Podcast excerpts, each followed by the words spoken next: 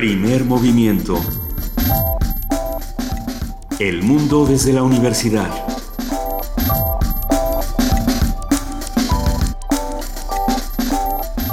Muy buenos días a los que nos están escuchando aquí en el 96.1 de FM Radio UNAM.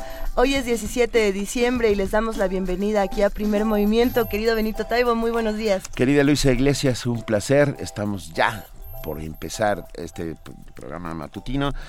Le damos la bienvenida también a nuestra compañera y jefa de información, Juana Inés de ESA. Hola, Juana Inés. ¿Cómo están? Yo le voy, le, haciendo un pequeño abuso del espacio radiofónico, voy a mandarle una felicitación a mi hermano Ángel, que hoy es su cumpleaños. Muy Ah, se la mandamos cumpleaños. todos. No nos oye nunca, pero Ah, no ah, importa. Ah, perfecto. Si usted conoce a Ángel, dele un codazo, dígale Si que... usted es vecino, por favor, toque su Toque la puerta. diga, te están felicitando por el primer movimiento. Entonces podemos robar el espacio radiofónico. Yo le pido una disculpa al vendedor de la tienda al que le acabo de, de dar una mordida a su dona de chocolate. Y para ya. luego darte cuenta que no traías dinero. Para luego darme cuenta de que no traía Sí. mi cartera, le pido una disculpa, pero prometo ir a pagar mi dona Pero- después de Si primer usted movimiento. atiende una tienda de conveniencia, no deje entrar a Luisa nunca. Pero a ver, Ah. no lo hizo a propósito, Luisa. Como si están haciendo a propósito los habitantes de esta ciudad cosas extrañas. A ver, ¿qué hicieron los habitantes Nos de ha esta contado Cindy Pérez Ramírez que... Hola, Benito. Hola, Buenos querida. días. ciudad? Buenos días. Buenos Silvia. que días, Luisa más tardaron en poner las fotomultas que en aparecer el famoso spray fantasma. Spray y placas. Sí, hay una empresa que se llama Placas Fantasma eh, que está sacando a la venta de, de todos unas, eh, un spray para ponerle y en el momento en que te toman una fotomulta se refleja. Esto no, obviamente este, evita que, o bueno, supuestamente que se pueda ver, el ¿no? número de la placa. Esto o también una tipo placa que eh, se pone para, para ser visible al ojo humano pero no a la, a la multa. La mica, una, una, Una de mica, sí, que le sí, a así la es. placa, sí. Sí, eh, Mancera ya ayer tuvo que salir a dar entrevistas por todos lados para decir que sí, eh, sí es posible identificar a los coches que traigan esto, así que obviamente el exhorto está que no lo haga nadie, ¿no? Pero el exhorto es, sí, Es, es- es necesaria la tranza, así es, sistemáticamente. ese es el problema. Nos la pasamos hablando mal del verde, de los políticos corruptos, de, de la impunidad, etcétera. Con, con justa razón con, también con hacemos, sí. con absoluta justa razón. Y entonces nosotros también le entramos al rollo. No, no sé, creo que, que deberíamos empezar a cambiar todos, por lo pronto, nuestra mentalidad. Y también, pues, darnos cuenta de hablando- que sistemas punitivos también generan este tipo de cosas. ¿Qué hacemos para cambiar este tipo de castigos? ¿Qué hacemos para cambiar también lo que nosotros hacemos eh, en nuestras calles, no? Pues O sí. Pues sí, de entrada empezar a tener conciencia de que eh, muchas de estas multas tienen que ver con la seguridad de todos. Estar hablando por teléfono o, o pintándose las uñas O, o, tomándose el café. o tomándose un café. ¿Ya no se puede tomar café en el coche? No, Yo ni morder hacía, yo no donas en las tiendas, Luisa. No, no. No, ya no se puede tomar coche en el café mientras vienes manejando. Si eres el copiloto puedes tomar café, Bueno, por supuesto. tengamos bueno, cuidado. tengamos tengamos conciencia de que la ciudad es de todos y que tenemos que tener cuidado.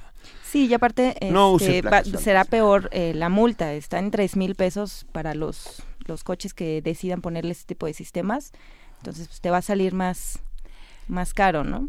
No, sobre todo a mí lo que me, me sorprende es el principio, no me sorprende pues, ¿no? porque bueno, estamos en espíritu navideño, pero no tanto, pero me, me enoja un poco el principio, ¿no? Es como uh, la gente que tiene un inmovilizador ya en su coche, entonces se baja. Me, me tocó el otro día escuchar una conversación donde había alguien que se jactaba de tener un- una araña inmovilizadora en su No, coche. no es cierto. ¿Esto es en serio? Sí, sí, sí. Eso pasa cuando vas oyendo todas las conversaciones ajenas. Si usted va por la calle y voy yo detrás, olvídelo, ¿eh? Voy oyendo todo. A ver, pero ¿qué...? Tiene un inmovilizador en su coche, entonces baja y lo pone y ya no paga parquímetros.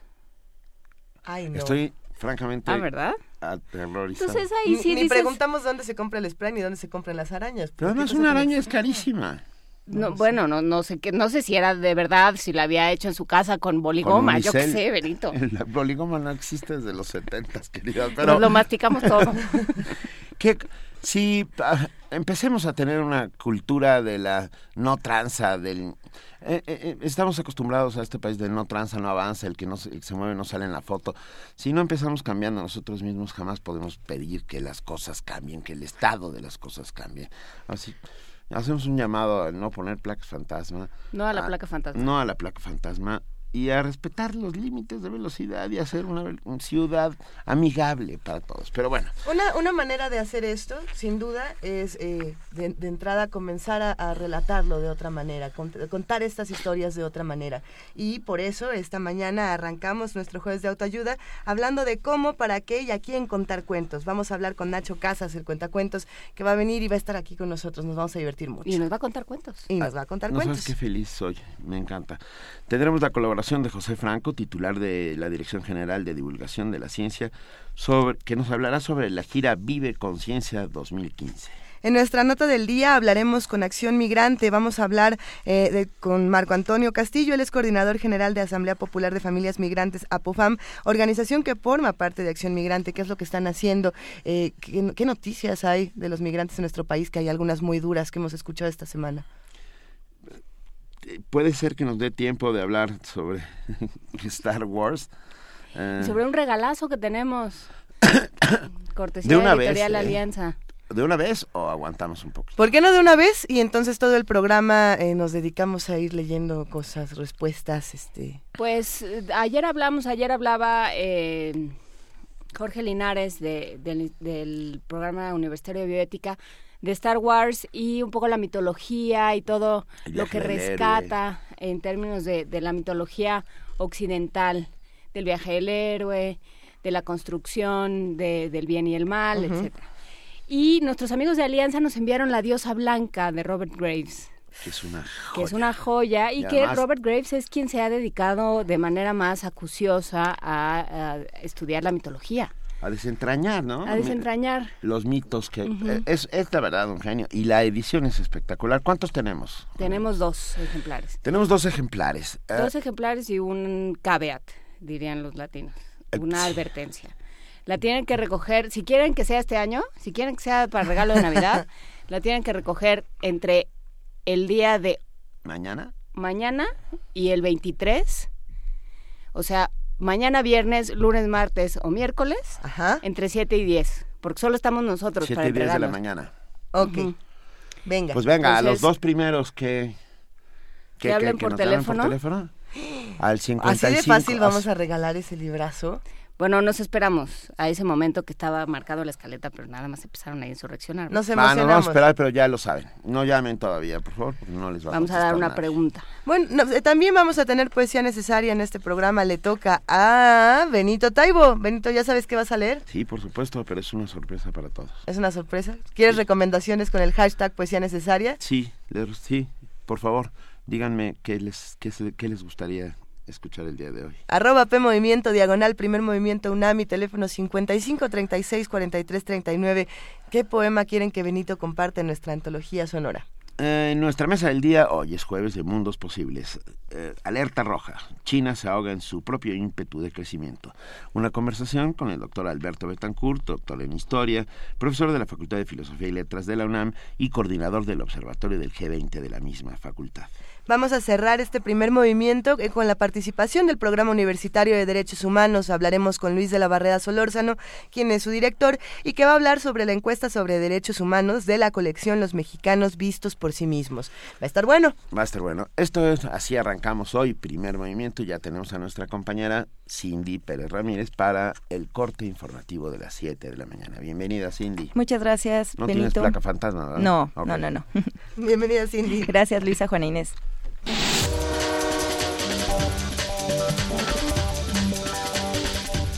Después de sostener una reunión con los padres de los 43 normalistas de Ayotzinapa, el titular de la Secretaría de Gobernación, Miguel Ángel Osorio Chong, afirmó que el expediente del caso continúa abierto.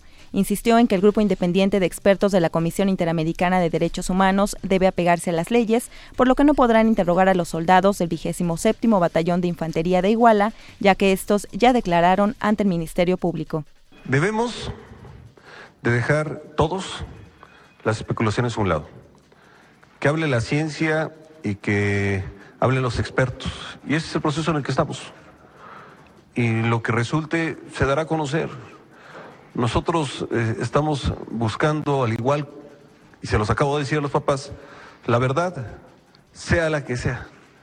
Y entonces, pero lo que sí pedimos es que no estemos nadie buscando la oportunidad de eh, validar o desacreditar una circunstancia. Dejemos que quienes conocen al tema puedan así hacerlo y puedan así exponerlo. Por su parte, Vidulfo Rosales, abogado de los padres, aseguró que en la reunión pidieron una unidad especializada independiente para el caso y que la estancia de los expertos sea por tiempo, por tiempo indefinido y no por seis meses solamente. Las 22 estudiantes normalistas de Michoacán, a quienes el martes se les dictó auto de libertad por presuntas violaciones a la Ley Federal de Armas, fueron trasladadas al penal de Mil Cumbres, donde seguirán otro proceso por robo y daño a la propiedad. De acuerdo a fuentes de la Procuraduría General de Justicia del Estado, las jóvenes llegaron al penal David Franco Rodríguez, procedentes del Centro Federal de Readaptación Social número 16 de Coatlán del Río Morelos. Cabe recordar que el juzgado tercero de distrito con sede en Cuernavaca decretó la libertad de las 22 estudiantes detenidas el lunes pasado debido a que la PGR no acreditó el delito que se les imputaba. El gobernador de Guerrero, Héctor Astudillo Flores, anunció que el déficit presupuestal del Estado es de 18.600 millones de pesos y no de 13.600 millones de pesos como lo reportó la administración de su antecesor, Rogelio Ortega. También aseguró que la pasada administración no contempló el pago de aguinaldos a trabajadores, que asciende a 2 mil millones de pesos y del que se ha cubierto el 90%. En cuanto a la seguridad, afirmó que la fuerza policíaca tiene un 60% de insuficiencia y que únicamente la mitad de los efectivos se ubican en áreas operativas. Además, solo el 16% de los policías aprobaron los exámenes de control y confianza. Alrededor de 120 elementos policíacos de la capital de Guerrero pararon labores en demanda del pago de dos quincenas, bono de fin de año y sus aguinaldos. Los policías bloquearon la avenida conocida como Libramiento a Tixla frente a la Secretaría de Seguridad Pública Municipal para pedir el pago de prestaciones sociales, así como una tarjeta para despensas, otra para útiles escolares de sus hijos y una de 11 mil pesos para mejoramiento de vivienda. Los manifestantes rechazaron negociar con el titular de la Secretaría de Seguridad Pública Municipal, Esteban Espinosa, porque argumentaron que con él no llegarían a ningún arreglo.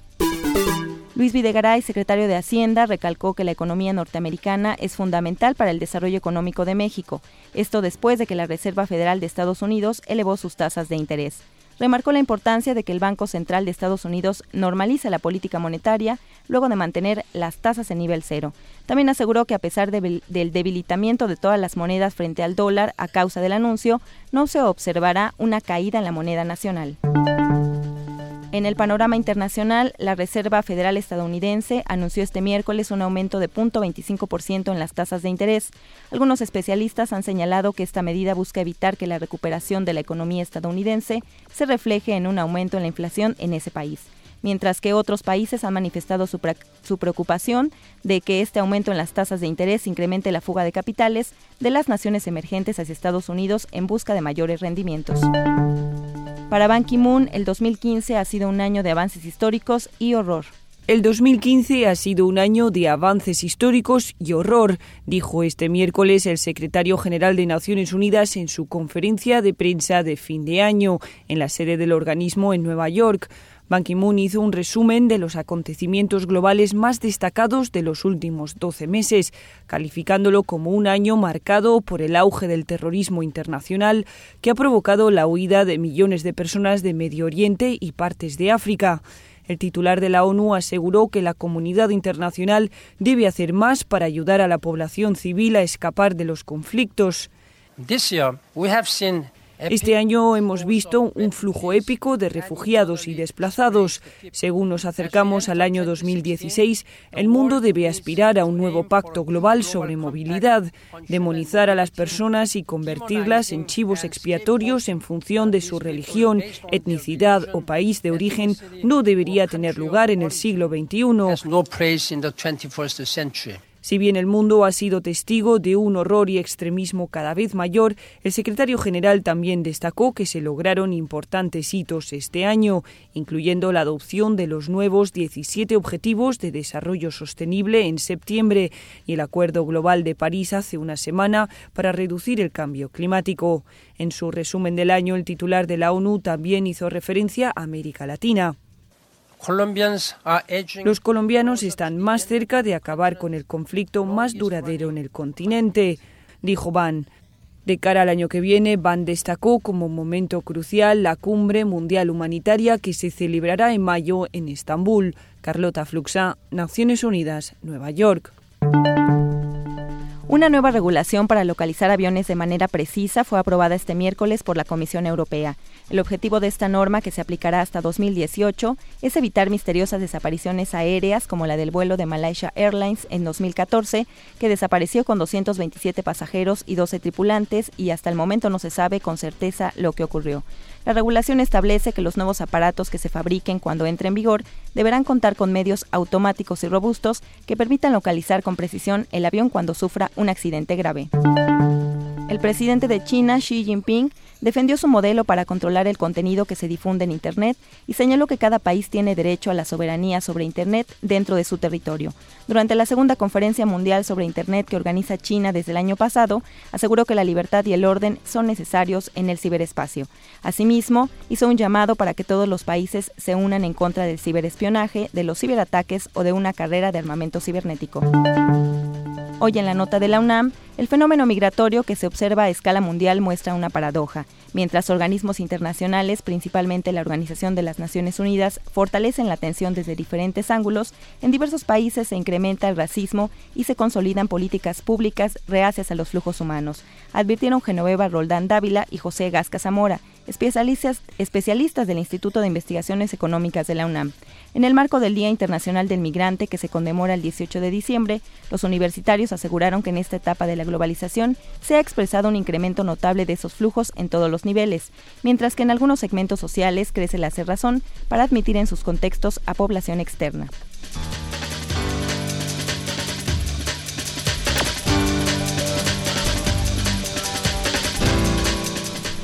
7.20 de la mañana, gracias. Cindy Pérez Ramírez, nos seguimos viendo durante todo el día. Así es, Benito, Luisa, Juana Inés, que tengan buen día. Buen día, Cindy.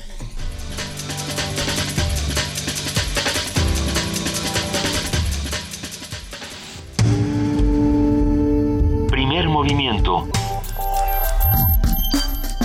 Donde todos rugen, el puma ronronea. Jueves de autoayuda. Contar es vivir. Contar desde tiempos paleolíticos, en esa hoguera en la que contamos por primera vez ¿Cómo se veía el mundo? Cómo se veía el mundo, cómo eran los animales, cómo se salvó la tribu después de esa inundación. Y fuimos contando historias eh, luego pasamos por las mil y una noches. ¿Quiénes crearon a los humanos con barro? Exacto. ¿Quiénes crearon el fuego? ¿Quiénes, nos lo compartieron? ¿Quiénes volaron al sol y luego cayeron? ¿Quiénes, nos dieron el pulque? ¿quiénes, ¿Eh? hicieron a los hombres de maíz? Desde entonces, bueno, contamos. Y contar es esa manera de resistir, de vivir, de seguir pensando que la imaginación es, es una parte vital e importante de nuestras vidas. Por vengarse de una mujer que lo había traicionado, el sultán mataba a todas las demás. Este recibía cada noche a una joven virgen que sería degollada a la mañana siguiente. Sherezada fue la única que sobrevivió. La bella joven había leído todos los libros, anales y leyendas de los reyes y pueblos antiguos. Además poseía el don de encandilar con su voz. Con astucia, Sherezada logró intercambiar un día de su vida por un cuento. La primera noche, con voz susurrante, Sherezada contó al sultán un cuento pero no le dijo el final, sino que prometió narrárselo durante la noche siguiente. Y claro, dejaba todo tan emocionante que el, voy a decirlo en términos muy coloquiales mexicanos, el sultán se quedaba picadísimo. Así que así transcurrieron mil y una noches.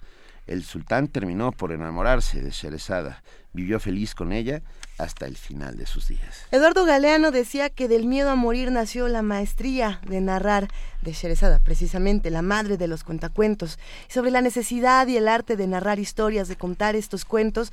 Hoy vamos a platicar nada más y nada menos que con Nacho Casas de Adobe y Hormigón, que no solamente está aquí en la cabina, sino que nos trajo una cantidad de libros que están puestos sobre la mesa aquí de, la cabina de Radio Una Es impresionante. Nacho, bienvenido, muy buenos días, ¿cómo estás? Muy contento, Luisa, eh, pues eh, despertando un poco, pero ya los venía eh, oyendo y pues gracias por invitarme.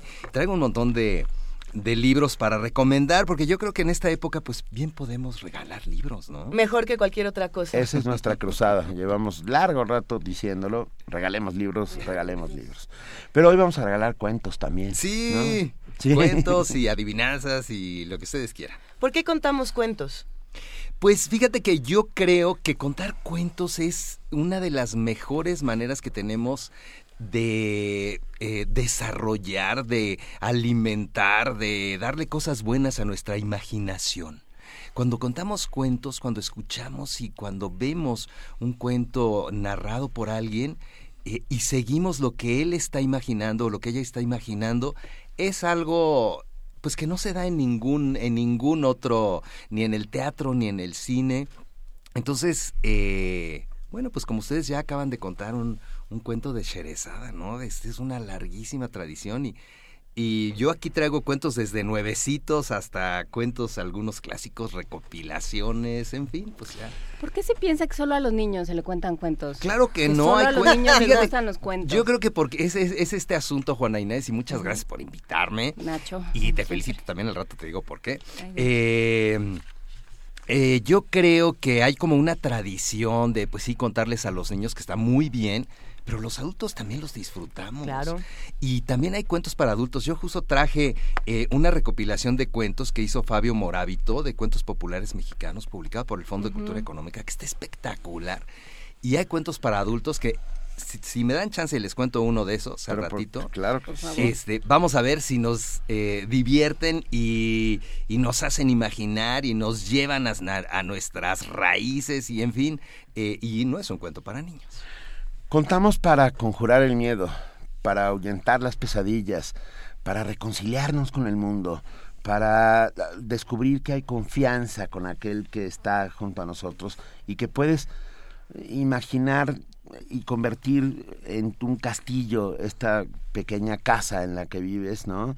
Eh, Y, y- y- y creer que hay esperanza y que todo es posible. Yo creo Sí. que contamos por eso y por otras miles de cosas más. Sí. Y da mucho gusto. Sí, tienes razón. Contemos, contemos eso para. ¿Sí? ¿Por qué no nos cuentas un cuento? Les cuento un cuento. Venga. Bueno, a- al, rato también podemos hacer algunas adivinanzas para los chavos que nos están escuchando. Pero el cuento que les voy a contar, y este lo voy a, realmente lo voy a leer ahorita, eh, se llama La justicia es la justicia. Es un cuento que, como les dije, recopiló Fabio Morábito y está, eh, pues, recopilado de la zona maya de Quintana Roo. Había una vez un muchacho que vivía con su mamá. Era tranquilo y soñador, pero al ver que eran pobres, un día le dijo a su mamá que iba a buscar algún trabajo para traer dinero a la casa.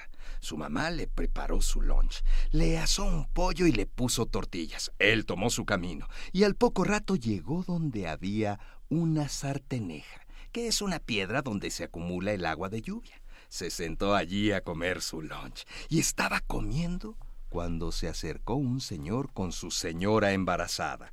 Esta, al ver lo que comía el muchacho, sintió un antojo tremendo de su pollo, pero no se atrevió a pedirle que le convidara un pedazo. Y el muchacho, por su parte, siguió comiendo sin imaginar que aquel aroma trastornaba a la mujer. Cuando acabó, metió el resto de su morral y se fue. La mujer empezó a sentirse muy mal por el antojo insatisfecho. Le vinieron unos fuertes retortijones en el estómago y al poco rato abortó. ¡Hijo de su madre! exclamó el marido, por culpa de este sinvergüenza que no le convidó a mi vieja, hemos perdido a nuestro hijo. Pero eso no se va a quedar así. Y cuando llegue al pueblo, me quejaré con las autoridades.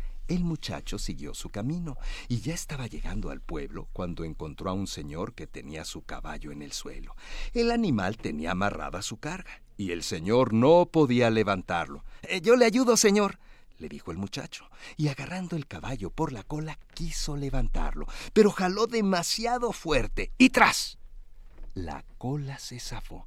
Ahí estaba el pobre caballo con su culo pelado. Sí serás pendejo. Mira lo que hiciste, exclamó el dueño del animal. Ahora mismo me acompañas a la comandancia, a ver cómo arreglamos esto. Cuando llegaron, el dueño del caballo pidió hablar con el juez. ¿Qué se te ofrece? le preguntó el juez.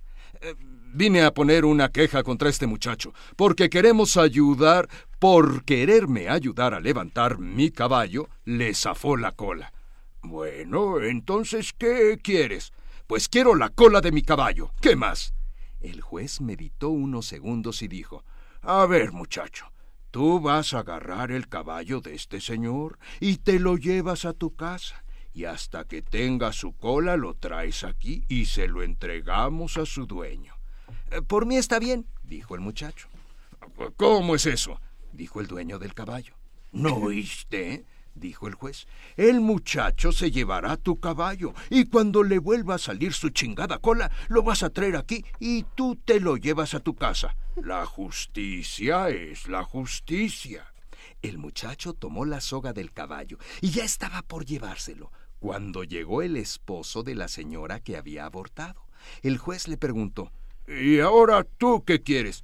Ah, señor juez, he venido a poner mi queja contra ese mismo muchacho. ¿Qué pasó? Lo encontramos en el camino donde estaba una sarteneja. Él se sentó a comer un pollo asado delante de mi mujer que estaba embarazada. A ella se le antojó el pollo y como el muchacho no, lo, no le convidó nada, empezó a sentirse mal. Le dieron unos retortijones y abortó. ¿Y qué es lo que quieres? le preguntó el juez.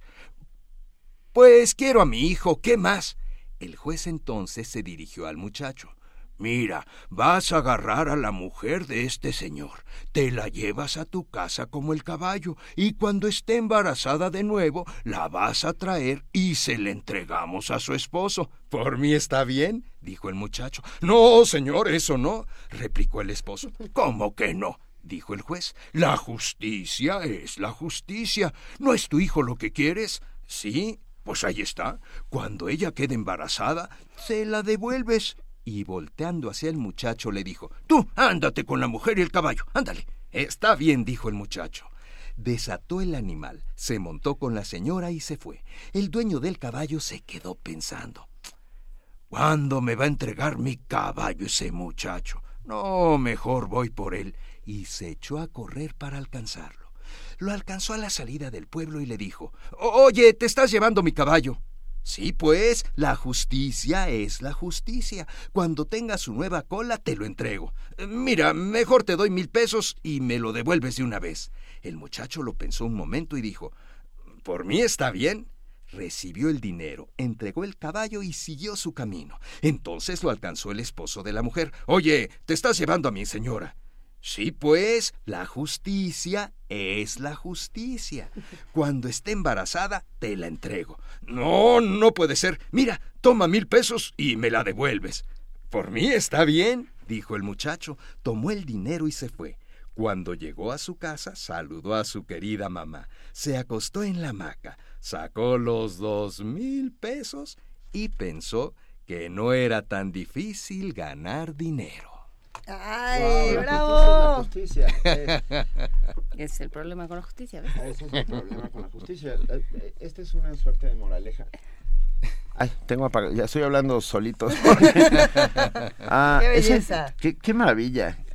Es un cuento para es que todos los cuentos son para todos. Yo creo que no creo que tienes cuentos son cuentos para todos. Para todos, no hay cuentos para niños. Sí, bueno, es que yo la yo he oído a Nacho contar cuentas en el Fondo de Cultura. Exactamente, soy de los cuentacuentos del Fondo, por eso traigo un montón de cuentos del Fondo. Justamente este Cuentos Populares Mexicanos está publicado por el Fondo de Cultura Económica. Sí, yo lo he oído contar cuentos que son teóricamente para niños, como El gato asesino, como eh, varios, no me acuerdo. Aquí, hay varios sobre la mesa. ¿Algún otro? Ah, hay, cuento uno de Ibargüengoitia, que es una lindura, que se llama El niño triclinio y la bella Dorota, si quieren en un ratito se los cuento. Y hablando del gato asesino, eh, es un cuento espectacular, eh, eh, escrito por Anne Fine, que acaba de estar acá en México. Eso, yo, yo creo que ya es novela, en realidad. es novela, porque tiene un montón de de, gatos asesinos. Y Juana Inés, por eso la quería felicitar, tradujo El gato asesino se enamora. Eh, y lo presentamos en, la FIL, ah, vino Anne Fine. y la verdad es que pues es una nueva entrega de, esta escritora notabilísima que tiene textos bien padres. No, pero además es que la voz del gato, lo más divertido fue eh, traducir la voz del gato, que es, es un ser, es muy inglés, ¿no? Es, muy eh, inglés desprecia absolutamente a la familia con la que vive. Como el de Cheshire. Ajá, o sea, mira la familia con la que vive y dice, son verdaderamente de un primario, ¿no? Sí. Este, sí, la niña, la niña que es como la dueña, dice, bueno, pues sí, es una buena persona, pero ay, es tan cursi. ¿no? Y todos, todos vienen a su alrededor con una displicencia todo el tiempo, el gato asesino. Y es muy divertido, Es claro. muy divertido. No es un cuento para niños, o sea, ese es el problema de pronto con la literatura infantil, que quien la lee pensando que todos los cuentos para niños deben ser bonitos, este, se topa con que el gato asesino es tremendo. Pero ahí surge una pregunta interesante y es quizá eh, si estamos contando las mismas historias de otras maneras o cómo es que ahora se cuentan las nuevas historias, ¿no? Yo veo que aquí también está, por ejemplo, Alicia en el País de las Maravillas sobre la mesa y es una historia que tiene tantos años y cada vez la vamos reconfigurando y narrando de una manera distinta. ¿Y sabes ¿no? por qué la traje, Luisa? Porque así como, como eh, Juana Inés tradujo El gato asesino se enamora, eh, las traducciones españolas a mí me parece que a veces nos alejan un poco. El- este gato en, las, en España, en las ediciones de SM de España, se llama Rasputín. Le pusieron, hazme el favor. Y entonces el- su nombre es Toffee, ¿no? ajá. Y entonces, pero ellos le pusieron Rasputín. Y lo mismo sucede, sucede con Alicia en el País de las Maravillas, que ahora en el fondo, en el Fondo de Cultura Económica, tenemos esta traducción que hizo Nacho Padilla, eh, porque a veces leíamos, ¿no? Alicia se dio un tortazo. Y entonces tú, pues, si tienes 8 o 10 años, dices, pues a lo mejor se pegó con la torta de milanesa. ¿Qué le pasó a Alicia? ¿Por qué se dio un tortazo? No sabemos. Y entonces esta traducción, igual que, ¿no? que lo que está haciendo eh, Juana Inés con El gato asesino, pues es una traducción a hacia un español mexicano, hacia un español o neutro latinoamericano, neutro, sí. digamos, ¿no? Eh, sin tantos, este eh, términos este, españoles o españolismos y, y me parece que funciona muy bien. Una adivinanza, Nacho. Ah, eh, las adivinanzas, se se la dejamos a, bueno, les hago una a ustedes primero, A está ver. súper fácil. Son las adivinanzas de Fernando del Paso, que afortunadamente también ha escrito para niños un montón de cuentos, ¿no? Mari Castaña y el Ángel, eh, y estos ripios y adivinanzas del mar. Eh, entonces, todas las respuestas a estas adivinanzas empiezan con la palabra mar. ¿Cuál es el mar que tienen los elefantes en los colmillos? Es para Marfil. ustedes. Marfil. Ándale, muy bien. Premio Y- para el niño bonito. Oye, y esta para los radioescuchas. A ver. ¿Cuál es el mar más seco? El Esta- mar más seco. El mar más seco. Que nos hablen y que... y Los les- dos primeros que nos ¿Cómo llamen. ven?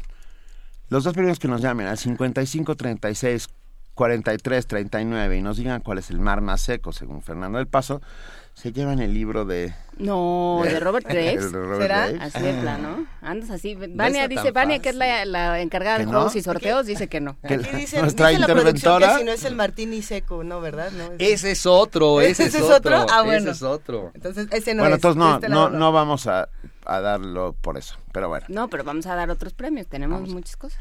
Oigan, y para ustedes, ¿cuál es el mar con alas? La mariposa. Eso. ¿Y cuál es el mar que nos atiende en el mercado? La marchanta. Eso, muy Ah, bien. venga. En algunos lugares les cuesta trabajo, ¿eh? A los niños y a las niñas y a los grandes. ¿Cuál es el mar más borrachito? ¿El mareado? El mareado, muy bien, Benito va ganando. Tú tienes el ¿Cuál libro es el tu mar? casa, ¿verdad? No. Te lo compraron tus papás, ¿verdad? Ya lo tenía. ¿Cuál es el mar que vive en otro planeta? El marciano. Marciano. Muy bien, el marciano. ¿Cuál es el mar de los clavados? Ay, híjole. El mar de los clavados. ¿Cuál es el mar de los clavados? Ándale. Ok. Esa también el se la de dejamos los a los radioescuchas. También se la vamos a dejar a los radioescuchas. Estamos en arroba P Movimiento Diagonal, primer movimiento UNAMI, en el teléfono 55 36 43 39. Son, ¿cuál es el mar más seco? ¿Cuál es el mar de los clavados? ¿No? ¿Cuál es el mar de una esposa? El marido. Muy bien. ¿Cuál es el mar que más sufre? A veces me cuentan, me dicen que es el marido, pero yo no sé. El mar que más El sufre. mar que más sufre. ¿El martirio? Exacto, Sí, muy bien, el martirio. ¿Y cuál es el mar más bonito? Ay, esto es una. ¿El amar? ¿No? No. Ah, podría ser bonito también. ¿Qué otro? ¿Se los digo? Sí. ¿Sí? La maravilla. Ya. Qué Ah, bonito. excelente. ¿Cuál es el mar más olvidado? El mar. A ver, piénsele, piénsele también los radioescuchas. ¿Cuál es el como mar no más tengo libro. olvidado? ¿El marasmo? El, El mar. Gi.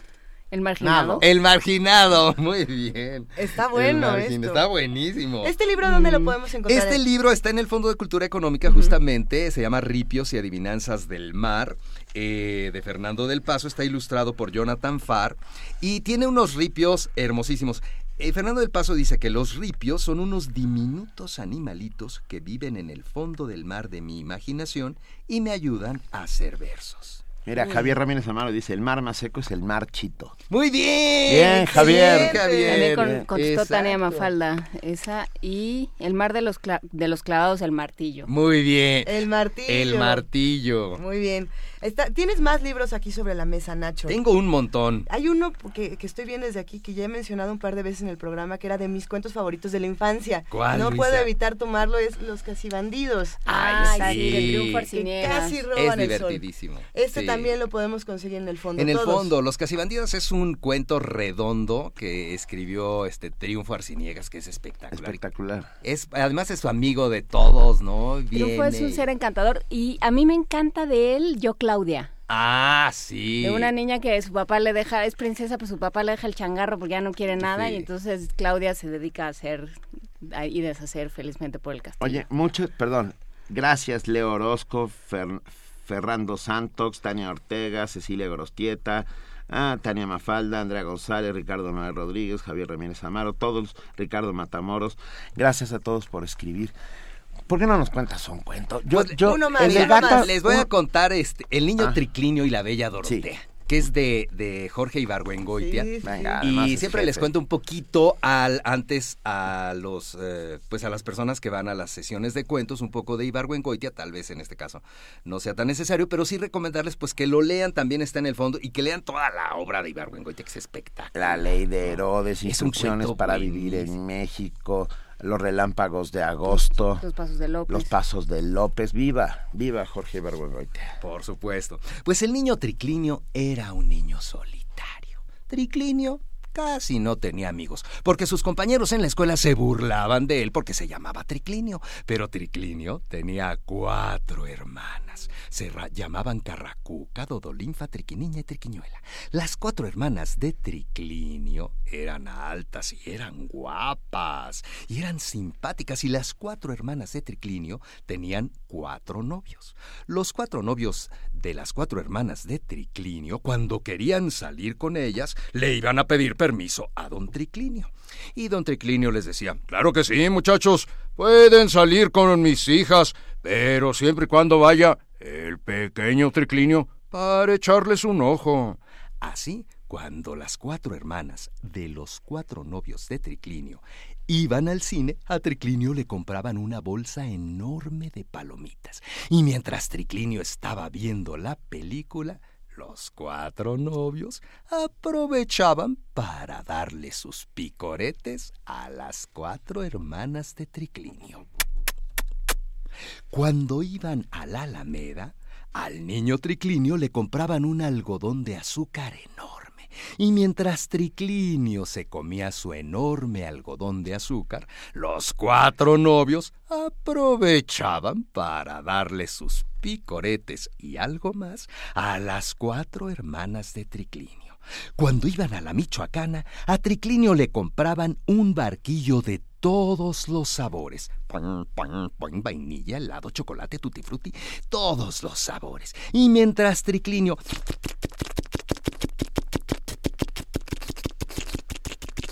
se comía su helado de todos los sabores, los cuatro novios aprovechaban para darles más picoretes a las cuatro hermanas de Triclinio. Todos eran felices. A Triclinio le gustaba mucho escuchar el sonido del mar en el caracol que le había traído su tía Lupe desde Veracruz.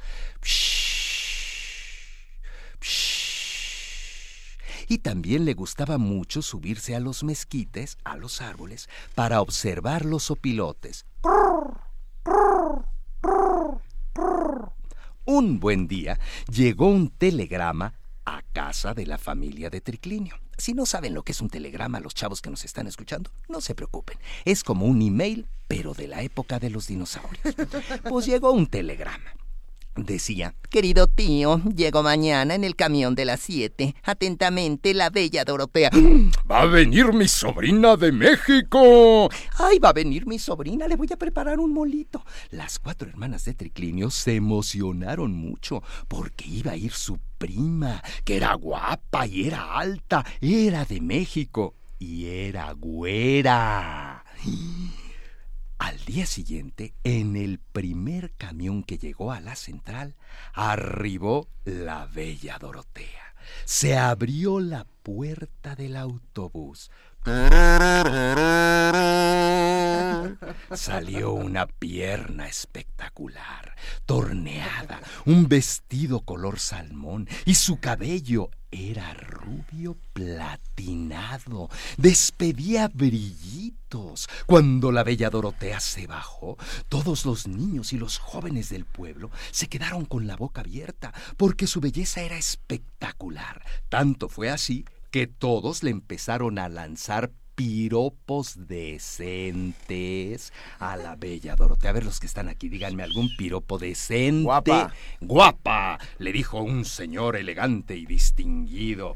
A ver, los radioescuchas también pueden decir un piropo decente para la bella Dorotea. Todo mundo le fue diciendo cosas lindas. El niño Triclinio se fue a su casa, agarró aquel caracolito que le había traído su tía desde Veracruz y... se puso a escuchar el sonido del mar. Luego se subió a los mezquites para ver los opilotes. El problema fue que desde aquel día, cuando llegó la bella Dorotea, cuando los cuatro novios de las cuatro hermanas de Triclinio querían ir al cine, a él ya no le compraban sus palomitas. Se sentaban con la bella Dorotea en una fila y se las compraban a ella. Cuando iban a la Alameda, a Triclinio ya no le compraban su algodón de azúcar, se lo compraban a ella. Iban ellos atrás caminando con Dorotea y adelante Triclinio con sus cuatro hermanas. Cuando iban a la Michoacana, a Triclinio ya no le compraban su nieve de todos los sabores, se la compraban a Dorotea. Pero Dorotea seguía causando sensación, de modo que un buen día el presidente municipal se paró en el balcón central y dijo, Niños y niñas, Jóvenes y jóvenes, señoras y señores, el día de mañana coronaremos como nuestra reina a Dorotea I. Pónganse sus mejores galas porque va a haber pachanga. Coronaron a Dorotea como la reina del pueblo. El baile empezó. Dorotea lucía un vestido muy rabón, muy corto, unos tacones enormes y empezó el baile.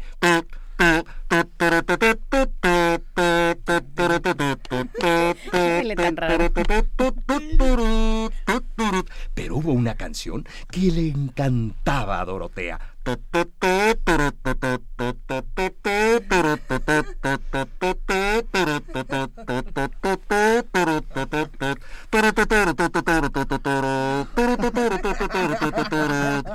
Dorotea después de tanto baile estaba cansadísima, de modo que se fue ya por ahí de las dos de la mañana al cuarto que le habían dado sus tíos y quedaba justamente al balcón, al jardín central. Tenía un enorme ventanal. El niño triclinio se había subido a los árboles para observar los opilotes.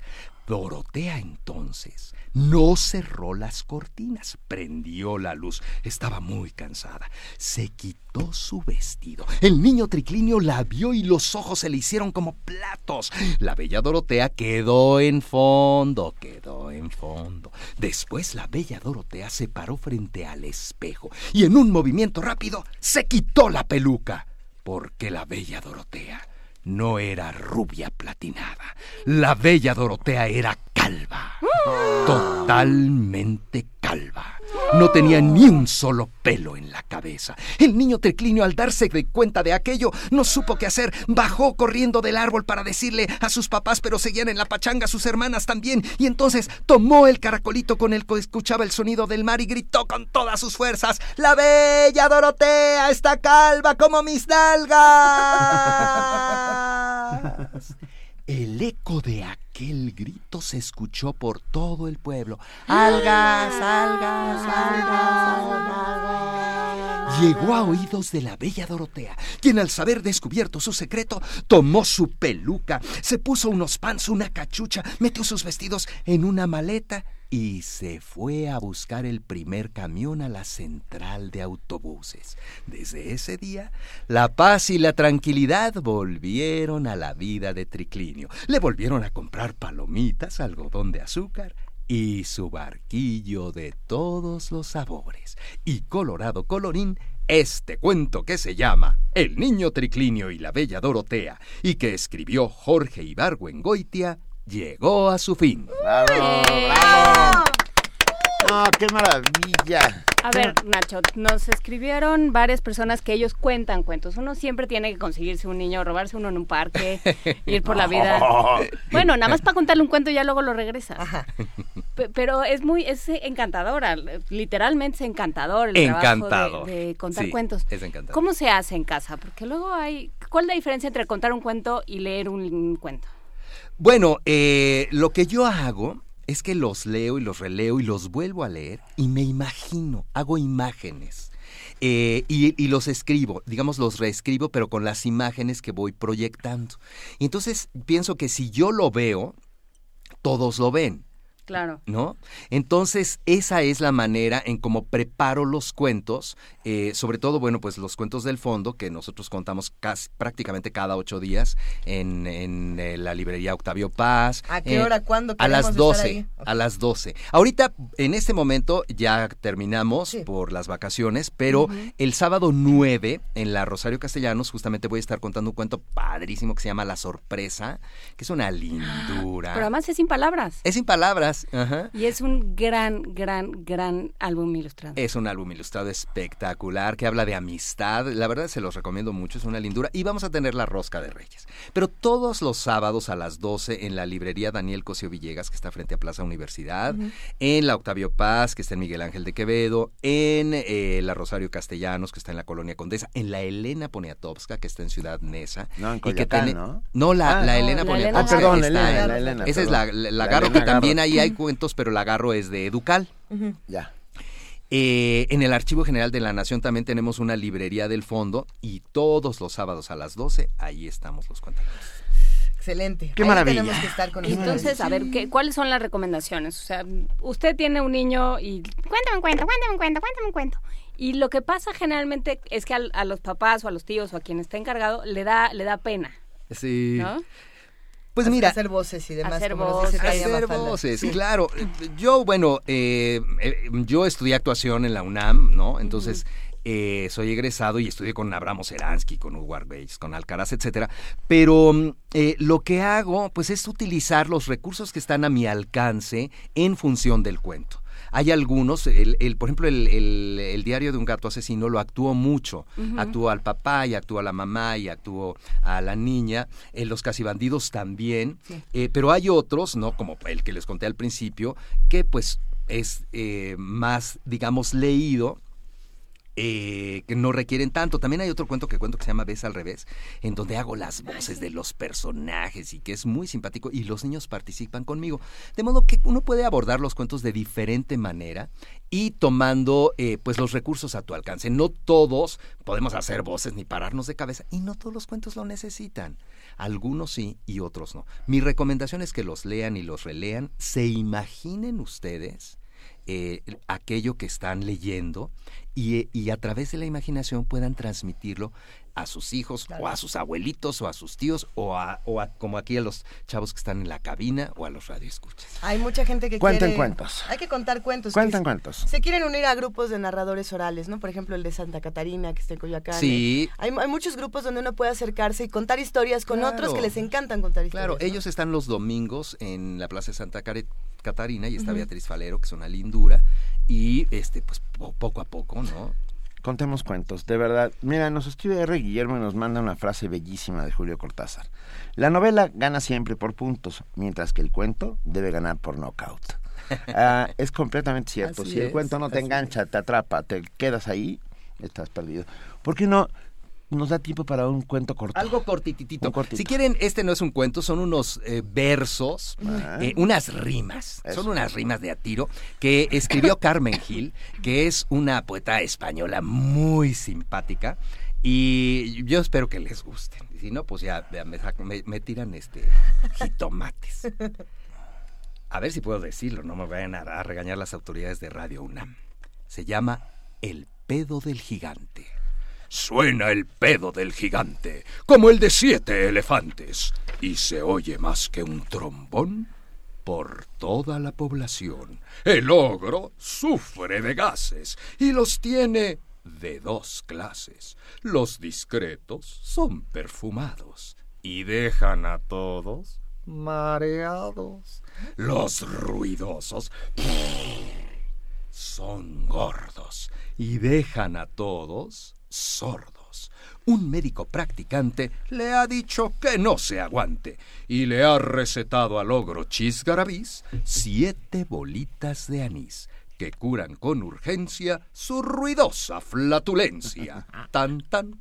¡Bravo! ¡Bravo! ¡Bravo! Es maravilloso. Nacho, ¿quieren seguirte en Twitter, nuestros radioescuchas? ¿Quieren en contactarte, saber en dónde estás todos los días? ¿Cómo le hacemos? arroba Nacho Casa 7 y tengo un Facebook que se llama Nacho Cuenta Contigo. Allí eh, pues publico las funciones en donde voy a estar. Justamente eh, también eh, eh, con unos compañeros que acabamos de concluir el diplomado de creación literaria en, en el Centro Villa Urrutia, tenemos una revista electrónica que se llama Gorgona y voy a publicar una entrevista que hice con Anne Fine que está divertidísima. Eh, se llama Revista Gorgona, pero bueno, me pueden contactar en eh, Nacho Cuenta Contigo, contigo, que es el Facebook, porque yo siempre trato que los niños cuenten.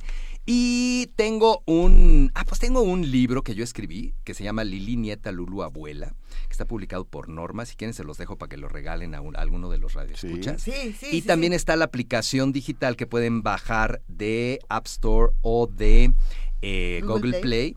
Eh, se llama Lili Lulu. Si la bajan y la aplicación está bien padre y el libro pues se los dejo este para, para sus radios. ¿Firmado? Una, una, una dedicatoria para el querido Radio Escucha que le gustan los cuentos. Ándale. Ya Sí, estuvo. sí. No sabes cuánto te agradecemos que estés No, aquí hombre, esta mañana, ustedes. que nos llenes de júbilo, de imaginación, ah, de pedos de gigantes. Hay que decir, porque nos lo preguntaban, eh, que no que uno va a escucharlos al fondo y no cobran. Es gratuito, por supuesto. Y también puedes ir a leer y tirarte de panza allí. Los niños, eh, la verdad es que en todas las librerías hay un área especial con cojines de colores.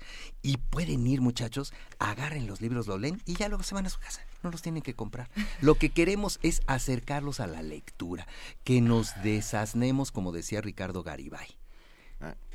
Venga, Nacho Casas excelente. de Adobe y Hormigón. Ajá. Es que preguntaron qué era eso de Adobe y Hormigón. Fíjate que ese, ese, ese apellido ya compuesto me lo puso eh, Carlota Villagrán, que es una lindura y que estuvo aquí trabajando en, en Radio Unami, que es una actriz espectacular. Gran, gran actriz. ¿No? Eh, estamos haciendo un programa infantil y entonces yo me ponía Nacho Casas de interés social, Nacho Casas de no sé qué. Pero ella me dijo, pues de adobe y hormigón. Y pues el adobe son las casas de adobe y el hormigón también es otro material para para construir, pero a los niños les gusta mucho porque hasta se han puesto a investigar qué es eso de hormigón. Sí. Eh, Se Claro. imaginarán Una una hormiga hormiga gigante. gigante. Un Un hormigón. Pues los niños que aquí estamos hoy, esta mañana, por lo menos en esta mesa, no sabes, te agradecemos Somos muy enormemente. No, Somos y en muy felices. Twitter también. Sí, en bueno, Twitter están encantados. están también. encantados. Dicen Y- que y te quedes Periscope. todo el programa, dicen. Sí. Ah. Muchísimas gracias, Nacho. Qué privilegio. Pues muchas gracias a ustedes. Luisa, muchas gracias y muchas felicidades. Luisa empezó hace años haciendo radio Entonces en sí me recuerdas. Ay, Yo claro también te, acuerdo, recuerdo, querido supuesto. maestro Nacho Eh, Casas. sí. ¿Cómo de que no? A Sí, los siete sí. años, ¿verdad? Sí, sí, sí. En, en, en Imer empezó chiquita con su hermana, Así es. ¿no? Que seguro está escuchando y está igual de emocionada porque volvemos a recordar estos cuentos que nos acompañaron desde que somos niños. Pues vamos a comprar y a regalar cuentos y a leer. Eso. Eso, a- Sí, a hay, que, comprar. hay que comprar libros. Si Con- va a, rega- si va a regalar algo, regale libros. Regale algo, Exacto. regale libros, regale imaginación, regale palabras. Nacho Casas, te abrazamos y de verdad los niños que aquí estamos, te damos las gracias con un aplauso. Muchas gracias a ustedes. ¡Bravo! Pues yo les aplaudo igual de regreso porque no me los pierdo todos los días. Gracias. Vamos a una pausa. Primer movimiento. La vida en otro sentido.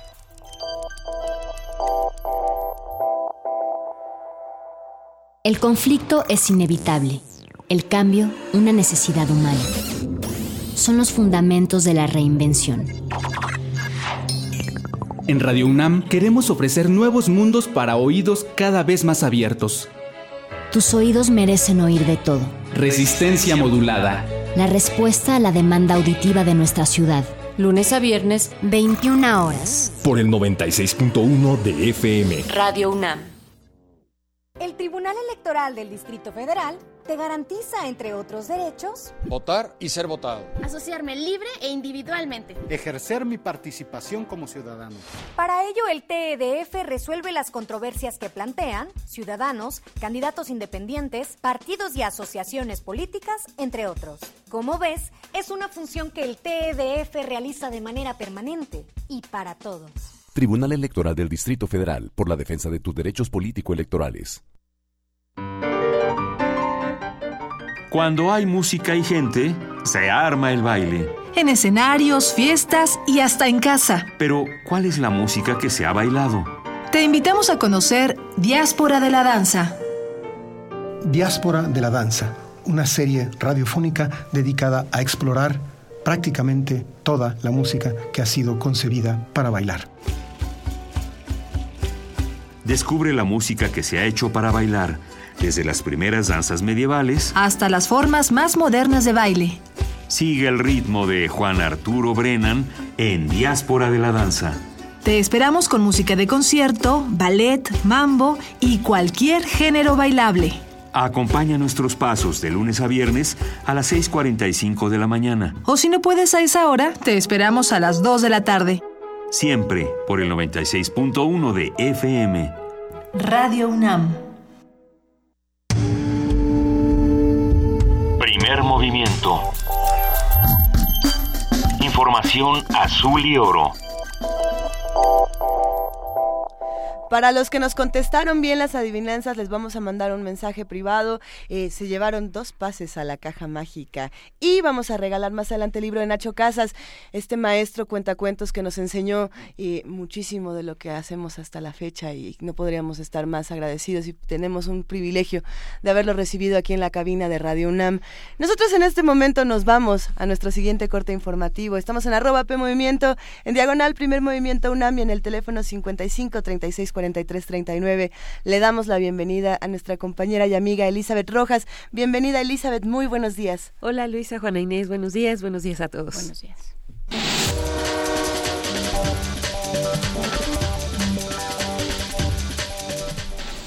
El Instituto Nacional Electoral aprobó multar al Partido Verde Ecologista de México con 88.5 millones de pesos por falsear y ocultar información sobre la compra de 763 mil playeras por un monto de 11.2 millones de pesos.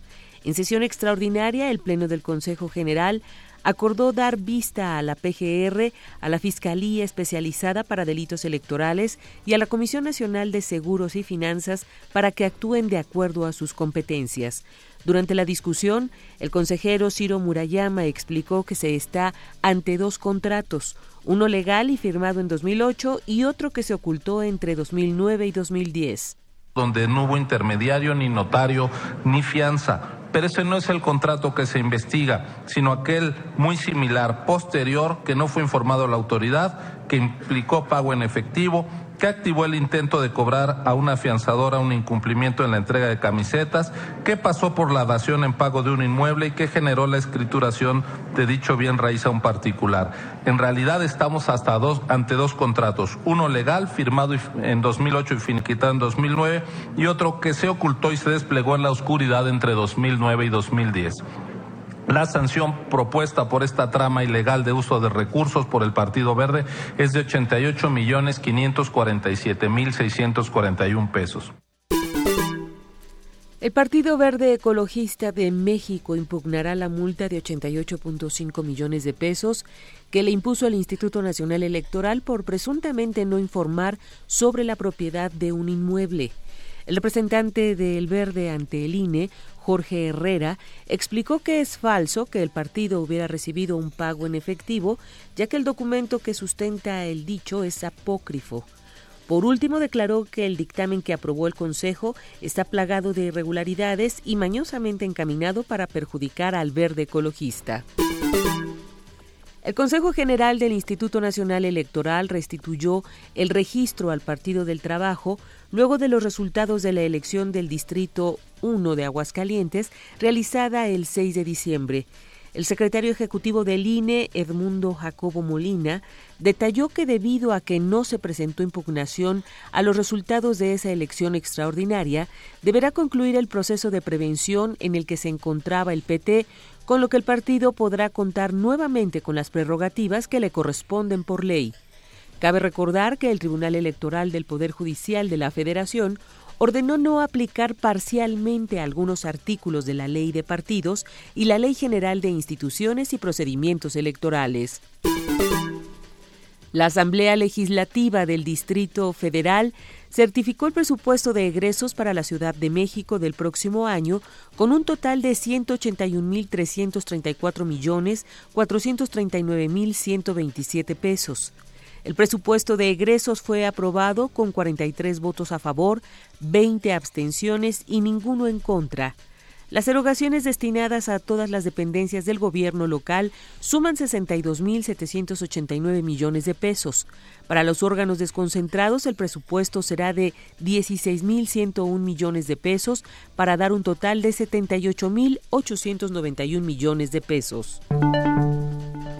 En el panorama internacional, el juez Luis Edson Fachin del Supremo Tribunal Federal de Brasil declaró válido y apegado a la Constitución el proceso para llevar a juicio político a la presidenta Dilma Rousseff. El juez desechó los alegatos del oficialismo y dictaminó que el juicio solicitado por la oposición para destituir a Rousseff se ajusta a derecho y respeta todas las normativas de la Constitución brasileña. Esta decisión debe ser debatida y votada por los otros 10 miembros del Supremo Tribunal Federal el día de hoy para conocer de manera oficial si avanza el proceso de juicio político contra la mandataria. Para la ONU, la justicia para las víctimas en Colombia es el paso más importante para la paz.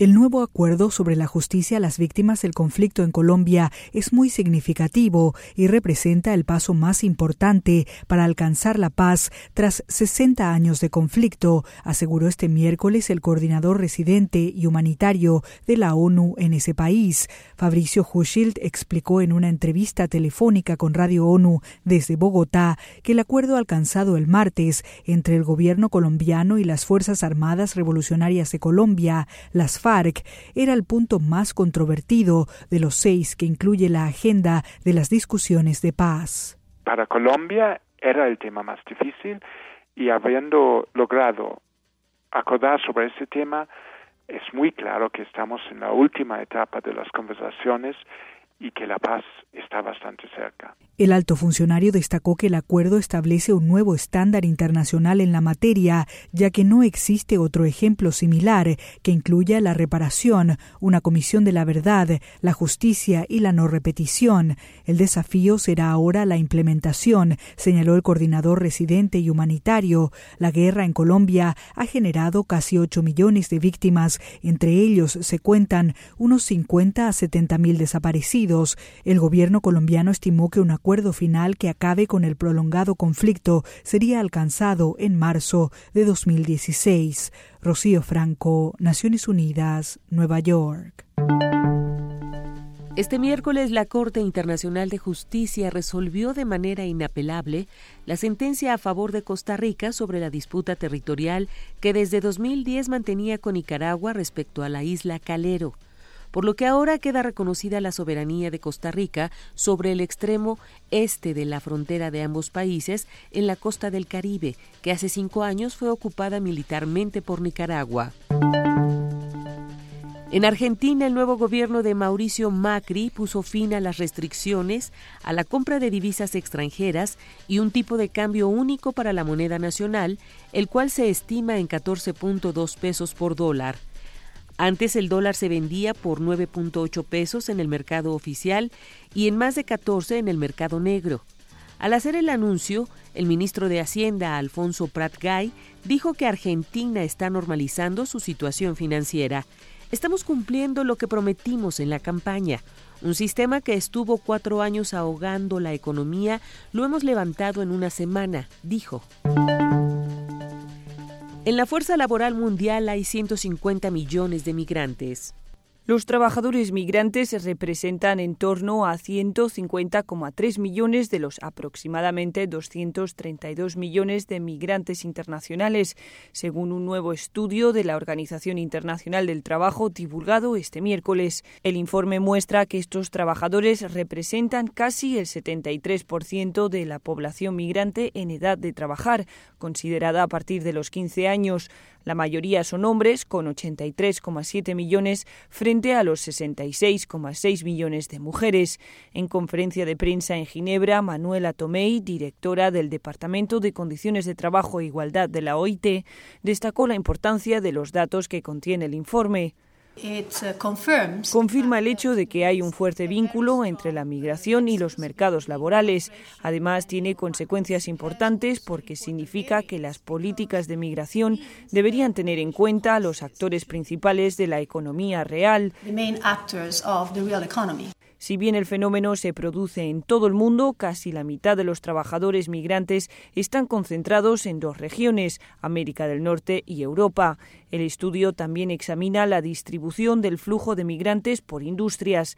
La mayoría están empleados en el sector de servicios con un 71,1% del total, seguido de la manufactura y la construcción con 17,8% y la agricultura con 11,1%. Carlota Fluxá, Naciones Unidas, Nueva York.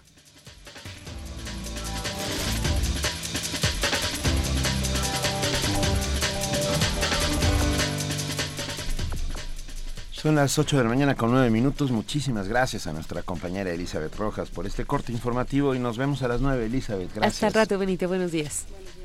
Primer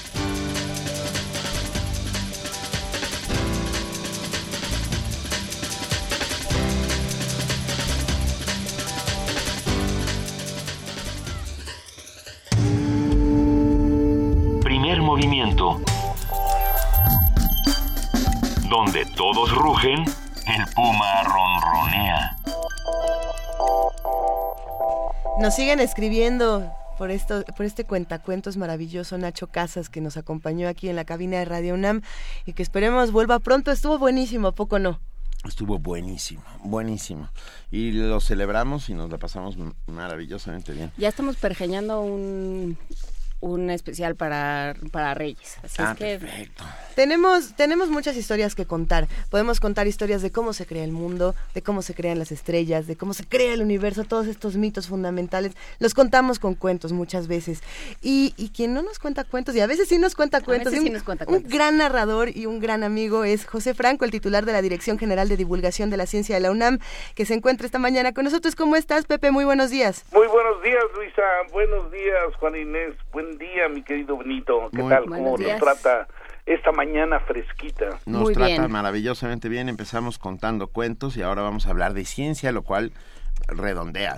Eso, ¿Eh? eso. Y, y la verdad es que hay muchísimas cosas que contar. El, el día de ayer se, se entregaron los premios nacionales de ciencia y artes, lo cual pues es un, un evento muy, muy importante para todo, para la cultura, para, para la ciencia, para las artes. Y este y también tuvimos hace una semana eh, a los ganadores de un concurso que se llama Vive Conciencia. Este concurso es un concurso muy, muy interesante porque es un concurso hecho para los jóvenes que están estudiando alguna licenciatura. Licenciatura en cualquier área y una licenciatura en cualquiera de las universidades del país, eh, públicas o privadas. Y la idea es que en este concurso los jóvenes propongan soluciones para 10 de los problemas más urgentes que hay en el país, como son el agua, el cambio climático, la educación, la energía, eh, el medio ambiente, la migración, eh, la salud pública, la salud mental y las adicciones, etcétera. Entonces, eh, pues es un, un concurso enfocado a que los jóvenes que están preparándose en una licenciatura piensen en los problemas que tiene el país y echen a andar su imaginación para para este para ver de qué manera pueden ellos contribuir a, a un cambio en algún lugar de la República, ya sea en su región o a nivel nacional. Y la verdad es que es la segunda edición del concurso y en la primera edición y en esta segunda edición hemos tenido pues cerca de mil propuestas en cada una de las ediciones. Eh, 900 y pico en la primera edición, eh, casi 900 en esta segunda edición. Y pues han participado un buen número de estudiantes. En la primera edición participaron mil y pico de estudiantes y ahora tuvimos casi cuatro mil estudiantes eh, este, participando con, con las propuestas. Esto lo que quiere decir es que en cada una de las propuestas que se hicieron eh, se fueron eh, presentadas por equipos de entre tres y cinco y cinco jóvenes y una de las cuestiones que a mí me da muchísimo más gusto subrayar es que los primeros lugares o un buen número de los primeros lugares fueron ganados por estudiantes de universidades eh, ya sea eh, tecnológicas o politécnicas o por algún instituto tecnológico regional. Pareciera ser que eh, estos dos sistemas, el de los institutos eh, tecnológicos y el de las universidades politécnicas y tecnológicas, pareciera ser que estos dos sistemas están bastante, bastante enfocados a atender problemas de los sectores productivos en los lugares donde están. Entonces, pues me da muchísimo gusto que tengamos en este momento generaciones de estudiantes muy, muy enfocados a tratar de resolver problemas de la comunidad y problemas de los sectores productivos en cada una de las diferentes regiones del país, ¿no? Pues más nos vale, ¿no? Si no empezamos a trabajar nosotros, Pepe. Pues sí, o sea, sin, yo creo que es muy, muy importante que desde eh, pues ojalá y podamos hacer un concurso similar para para las preparatorias, pero eh, digamos este concurso hecho para los estudiantes de licenciatura, tenemos más de 3 millones de estudiantes de licenciatura. El número de, de personas que, que, que participaron, que fueron 3.800 jóvenes, pues es como el como el punto uno por ciento de la de la población total. Pero pero la verdad es que tener a tres mil jóvenes pensando en problemas de, de, nuestra sociedad de nuestro país es, es, es muy muy halagador y es muy muy importante. Y como como te decía eh, Juan Inés eh, por ejemplo en el caso del reto de educación eh, los que ganaron el primer premio fueron del Tecnológico Superior de, de, Felipe Carrillo en Quintana Roo, ¿no? En, en el caso, por ejemplo, de este de el, del reto de energía, eh, los ganadores son de la Universidad Autónoma del Carmen, que es una una pequeña ciudad, eh, perdón, una pequeña universidad en Ciudad del Carmen, en Campeche. También hubo un premio que se llevó la UNAM, que fue sobre eh, sobre tecnología espacial, un grupo de, de jóvenes de del Instituto de Geofísica, o más bien asociados al trabajo que se hace en el Instituto de Geofísica, se llevaron el primer premio en ese rubro, por eso fue el único rubro en el cual la UNAM sacó un primer premio. También hubo eh, un, unos ganadores del TEC de Monterrey, eh, justo en el, en el proyecto o en el reto de, de migración, en donde hicieron una aplicación para que, da información a los migrantes, ¿no? Eh, hay, hay, hay cosas bien, bien interesantes. Hay cosas muy interesantes y la posibilidad, digo, dentro de todo lo que queremos a la UNAM y lo, lo importante que consideramos lo que se hace aquí, pues está muy bien que dejemos de vernos el ombligo, también ayuda, ¿no? No, bueno, yo creo que es fundamental que nos demos cuenta que en el resto de nuestro país hay este hay grupos de jóvenes universitarios con la camiseta muy puesta para entrarle a los retos que hay en el país. Por supuesto que la universidad tiene, pues sigue teniendo al día de hoy uno de los este eh, de, de, los sistemas más más fuertes tanto a nivel de licenciatura como de posgrado pero ya están apareciendo muchas universidades en el país que están que están empujando y además que están teniendo un impacto a nivel regional o sea los sistemas de, de, de universidades tecnológicas están enfocados en cada una de las diferentes regiones, en Sinaloa, en Campeche, en Oaxaca, en Michoacán, a los problemas específicos que tienen cada una de las regiones. Y yo creo que este es un gran eh, eh, un gran proyecto porque los jóvenes van a tener un impacto y van a cambiar a sus comunidades. Solo esperamos que el crimen organizado y la corrupción este, puedan ser eh, combatidos efectivamente desde muchos lados. Por un lado, desde, desde las leyes y por otro lado, desde la educación. Yo creo que la educación es un arma mortal para la corrupción y para el crimen organizado y yo espero realmente que tengamos en el futuro un, un país pues más vivible y menos violento, ¿no? Por supuesto, Pues y nos sumamos a esta a este deseo de todos de que recuperemos nuestras calles, nuestras noches, nuestra vida. Muchas gracias, Pepe Franco. Te mandamos un enorme enorme abrazo y te deseo. Bueno, todavía no, ah no, ya no, No, nos ya vamos no. a hablar. Te mandamos un enorme abrazo por estas fiestas y un muy feliz año. Pepe. Igualmente, igualmente para todos ustedes les mando todo, todo mi cariño. Te y- queremos, y, Pepe. pues, lo mejor para el 16 y aquí estaremos dándoles lata eh, muy pronto en enero. Claro que sí. Eso. Aquí te esperamos. Bueno, un Muchas abrazo, gracias. un Abrazote. beso para todos. Abrazos, Pepe Franco. Primer movimiento. Donde la raza habla.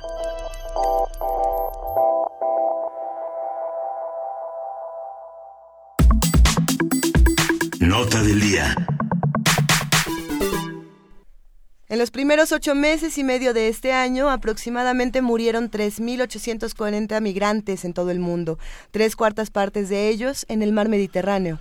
Según datos de la Organización Internacional de Migraciones, el número de decesos del 1 de enero al 15 de septiembre de 2015 en el Mediterráneo fue inferior al registrado en el mismo periodo de 2014, cuando sumaron, sumaron 2.993 migrantes muertos. En tanto, otros migrantes siguen falleciendo en su intento de llegar a Estados Unidos.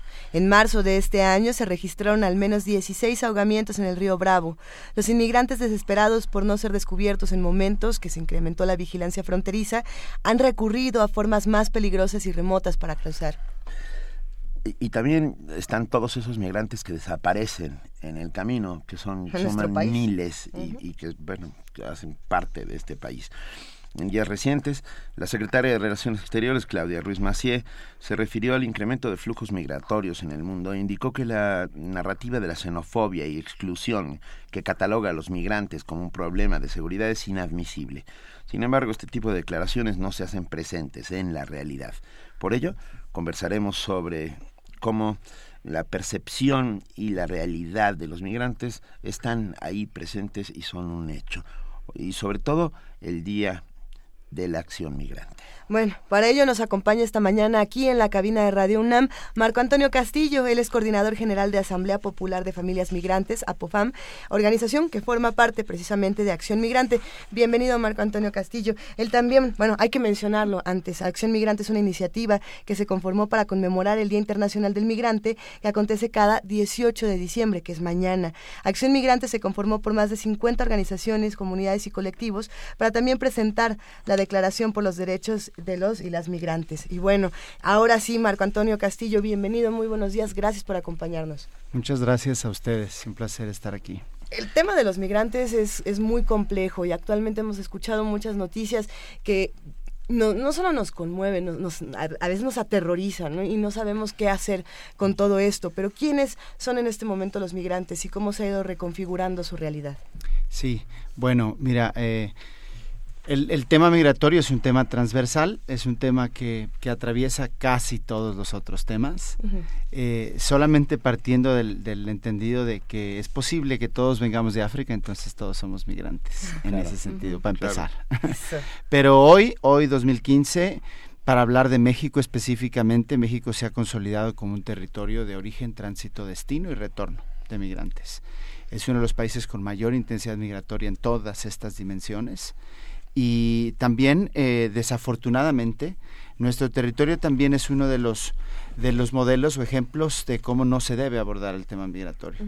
Desde un enfoque de seguridad y desde un enfoque, desafortunadamente, también de desatención, de, de marginación y a veces casi diría yo de desprecio en el caso de los migrantes retornados, que mientras enviaron remesas fueron los héroes nacionales y al regresar deportados parece que no existen y algunos de ellos incluso terminan en situación de calle. Ah, hay tantas maneras de ver el fenómeno migratorio, de abordarlo y de tratar con él, ah, que, que, que, hay que tantas posibilidades como ojos se posen sobre él. a, lo que voy es, ah, ¿cómo deberíamos empezar a ver a los migrantes? ¿Cuál, cuál debería, ¿Cómo deberíamos ir transformando nuestra mirada para saber quiénes son, que no solamente son una estadística, un número?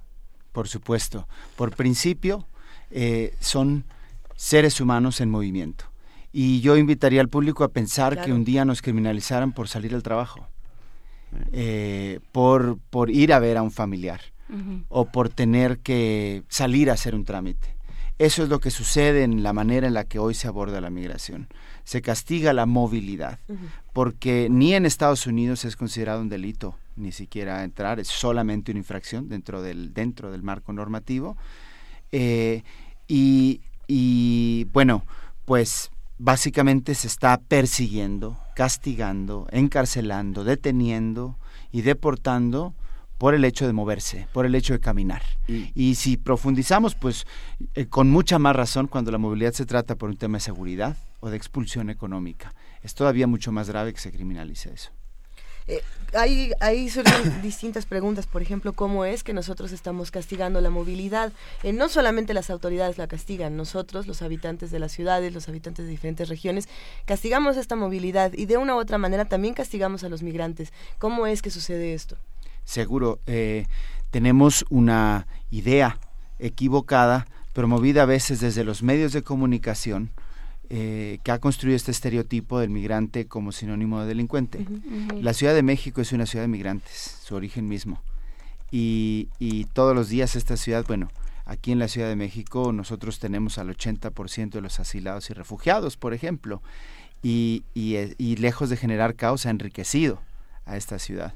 Entonces, desafortunadamente, eh, por la manera en la que se ha visto o se ha promovido la visión de la migración contemporánea en los últimos años, sobre todo en Centroamérica, se tiende mucho a criminalizar, a estereotipar y, a y, a generalizar pues la idea de, del migrante como una persona que tiene malos hábitos, que está vinculado al, al crimen y, y este tipo de ideas.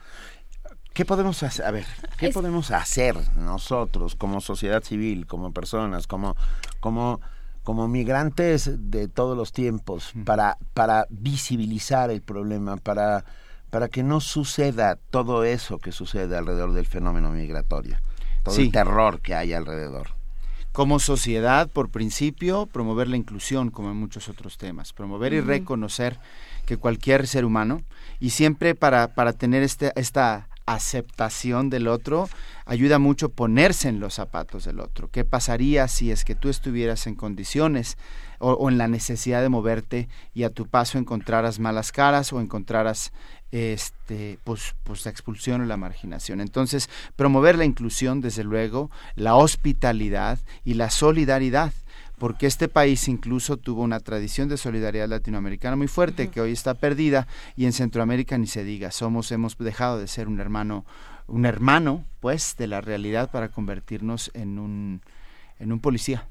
En, días recientes eh, salió esta, esta noticia que, a muchos nos ha dejado con, muchas preguntas, ¿no? De, tres empresas mexicanas que lo que hacen es que bajan a los migrantes de los trenes, los golpean, eh, vaya, los hacen que se golpeen entre ellos, les dicen, a ver, camina para allá y luego les disparan. Y la excusa de estas empresas privadas es, no, lo que pasa es que ellos estaban invadiendo este, este terreno y nosotros pues los estábamos intentando detener porque se echaron a correr, ¿no? Pero esos son los testimonios de los migrantes que sobreviven a estas cosas. Y este tipo de noticias se maneja de, de, maneras muy distintas en los medios de comunicación. Hay eh, los que dicen, bueno, esto es, es, es, aberrante, y también están los que dicen, bueno, ¿y estos migrantes que están haciendo aquí? ¿No? Eh, ¿Qué hacemos con toda esta opinión pública? ¿Qué hacemos con este tipo de noticias que nos llegan diario, además? Sí, bueno, eh, esto va ligado con el tema de la privatización de los de los trenes. Sí.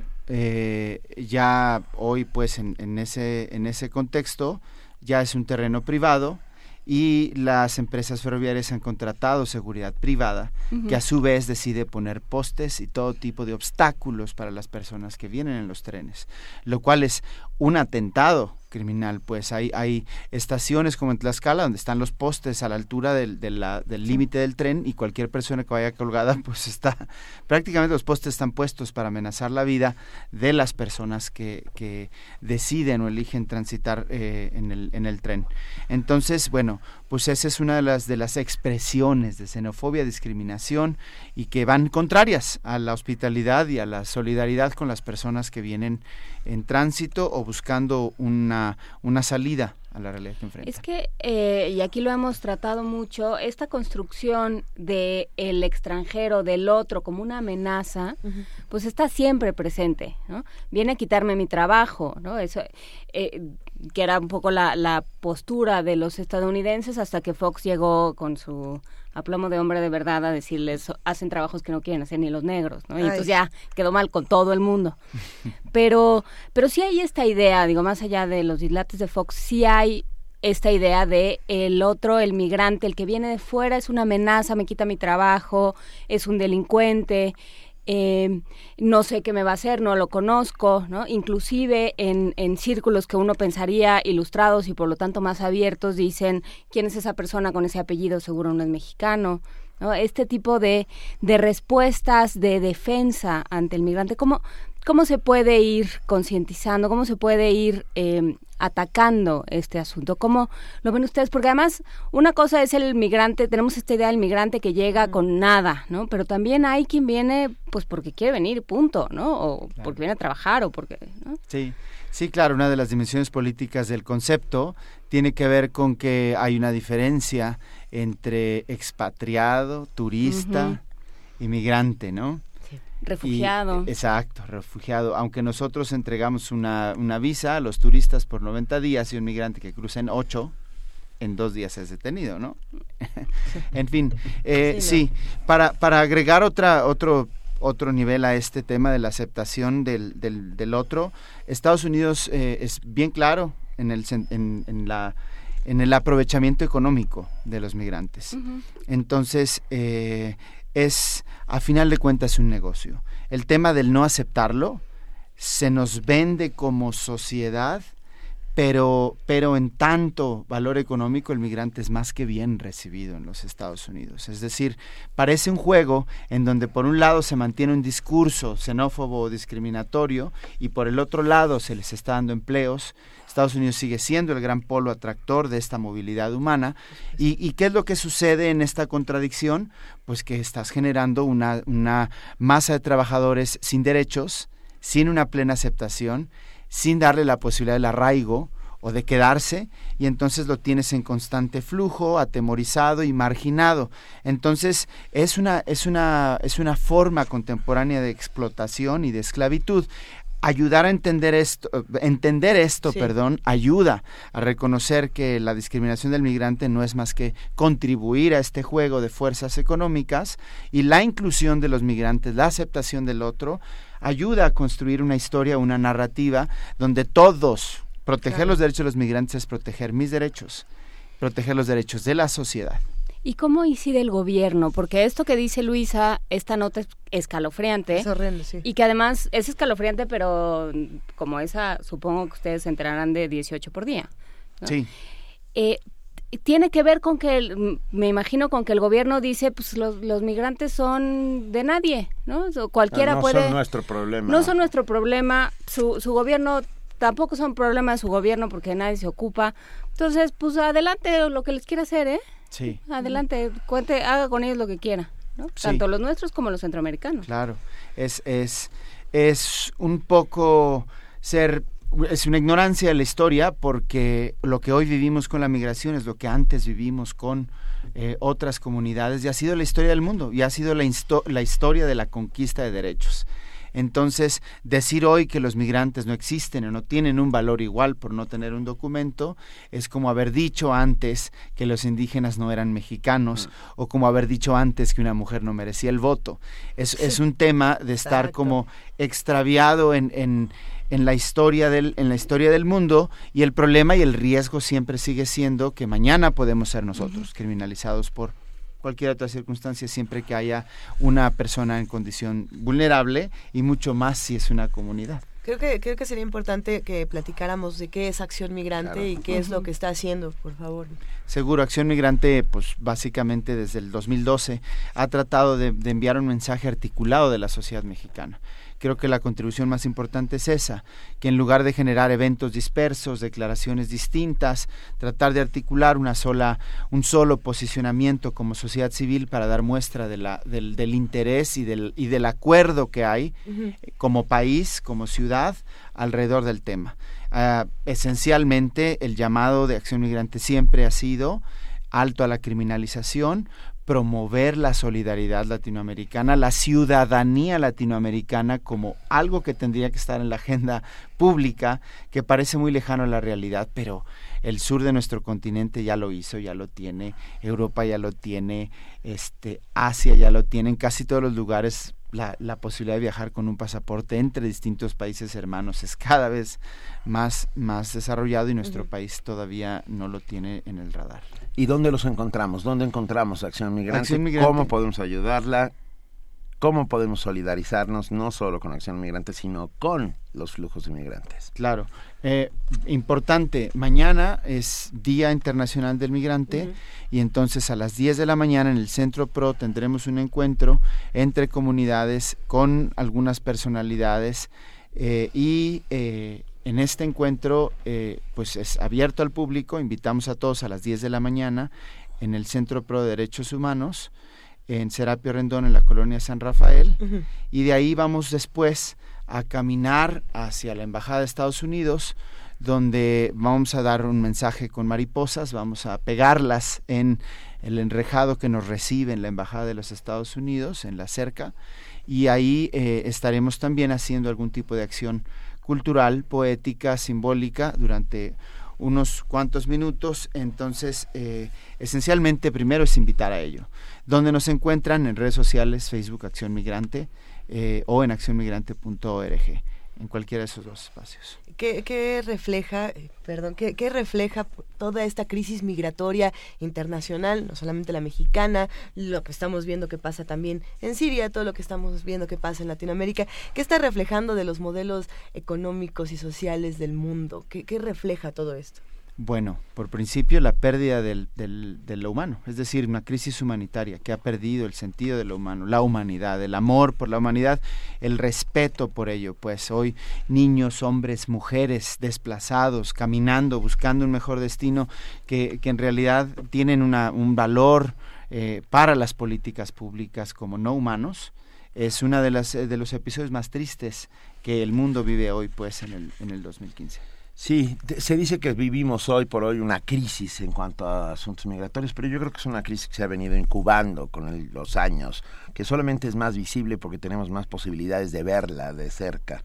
Con redes ah, sociales y todas estas cosas. Eh, pienso, eh, México es uno de los países que peor tratan a los migrantes en el mundo, dejémonos de historia. Pero no, era así. No, no era así, no era así porque, porque teníamos la conciencia de que también somos un país de migrantes, pues, ¿no?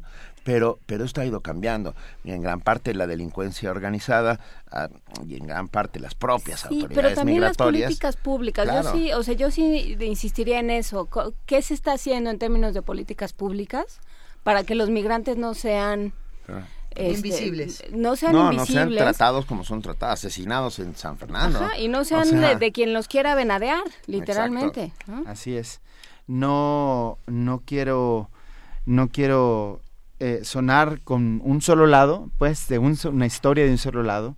Y, y, pues por principio diría, en nuestro país ha, crecido, o bueno, pues en los últimos años el tema de derechos humanos, la, existencia de la comisión, de las comisiones, de los observadores, de sociedad civil, el gobierno federal introdujo un programa especial de migración, hay una ley de migración. Sin embargo, en los hechos, para ser concretos, el gobierno lo que está haciendo es el Plan Frontera Sur. Esa es la respuesta que tuvo a la crisis migratoria y a la crisis humanitaria. Más policías, más presencia militar en Frontera Sur. Ese es el programa con mayor pues presupuesto, visibilidad y es donde el gobierno sí ha tenido una, una apuesta eh, para el control. Policías que no le responden a nadie. Así es.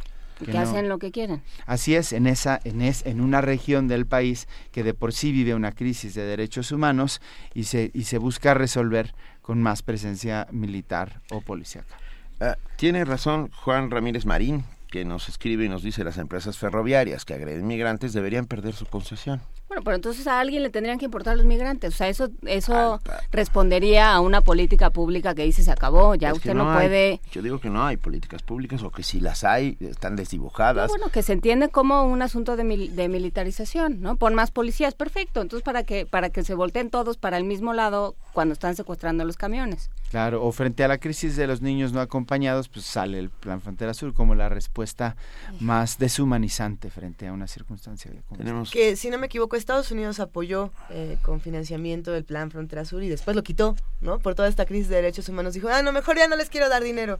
Y finalmente Estados Unidos eh, Yo- quizá es el país eh, por excelencia hecho de migrantes, ¿no? Es una cosa muy extraña. Prendo, veo una luz al final del túnel y no es el tren que viene hacia nosotros, son las ONGs, son eh, la, organización civil, eh, orga- o sea, la, la sociedad civil organizada, Acción Migrante, el del Centro de Derecho Agustín Pro, todos ellos, La Asamblea ah, Popular la de Asamblea Familias Popular, Migrantes. el Padre Solalinde, las patronas, todos estos ¿no?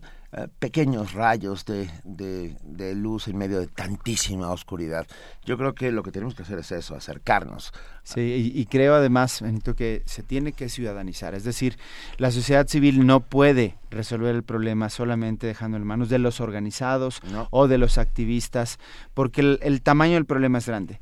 Por eso Acción Migrante es un esfuerzo que trata de ciudadanizar, porque hay estudiantes, universitarios involucrados, y van a la página, convocamos a que todo el mundo haga un video, se pronuncie, Nos diga sumamos. algo, este artistas, actores, este ahí han hecho, ah, se han pronunciado, entonces la idea es eso, promover la, el que el que hagamos de este asunto migratorio un asunto de todos, porque todos somos migrantes, volveremos a hacerlo en algún momento o lo hemos sido en nuestra sangre somos hijos, eso sí. o somos hijos entonces ahí está la historia que hoy nos nos convoca a, a hacer de este tema un tema de todos no Marco Antonio Castillo, podemos compartir la página de internet de Acción Migrante y en la cuenta de Twitter. Nosotros ya retuiteamos algunas cosas, Sí. pero para todos los que nos están escuchando, Sí, por supuesto, Acción Migrante. Facebook, Acción Migrante.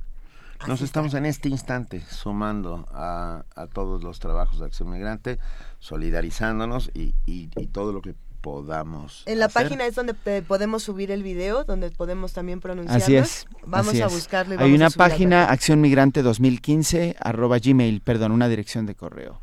Acción Migrante 2015, arroba gmail punto com. Ahí nos pueden enviar los videos o cualquier texto, cualquier cosa que quieran y nosotros lo vamos publicando. O lo Perfecto. pueden enviar directo a la página. Venga, estamos con ustedes. Gracias, Marco nos Antonio vemos Castillo, mañana. Claro que sí, Marco Allá Antonio nos. Castillo, coordinador general de Asamblea Popular de Familias Migrantes, que forma parte de Acción Migrante. Mañana a las 10 de la mañana, desde Serapio Rendón. Sí. Que además es curioso, porque sabían que en Serapio Rendón existió la en los años 50 y 60 la cárcel migratoria. No, Ah, ¿Estaba ahí? Estaba ahí. Venga. Ahí fue donde, en Serapio Rendón fue donde eh, fueron llevados eh, Ernesto Guevara de la Serna y Fidel Castro para ser expulsados del país por... eh, por haber entrado sin permiso, por Claro, Fernando ¿no? Gutiérrez por Barrios. Fernando Gutiérrez Barrios, director de la eh, Dire- Dirección Federal de Seguridad. Muy Qué bien. curioso. Qué bueno que, que, el nombre sea, o sea, que la calle sea la misma y que de ahí surja todo. 10 de la mañana en Serapio Gracias. Rendón, en el Sí. centro Agustín Pro de Derechos Humanos. Venga, un abrazo. Gracias. Primer movimiento. La vida en otro sentido.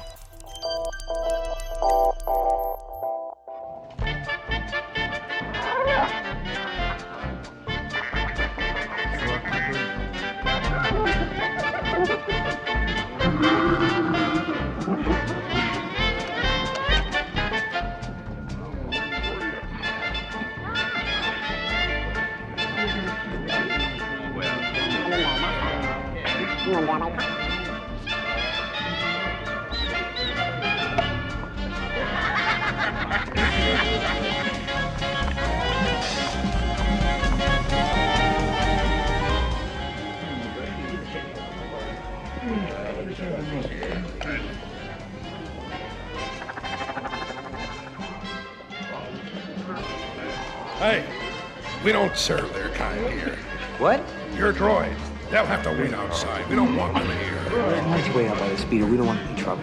I heartily agree with you, sir.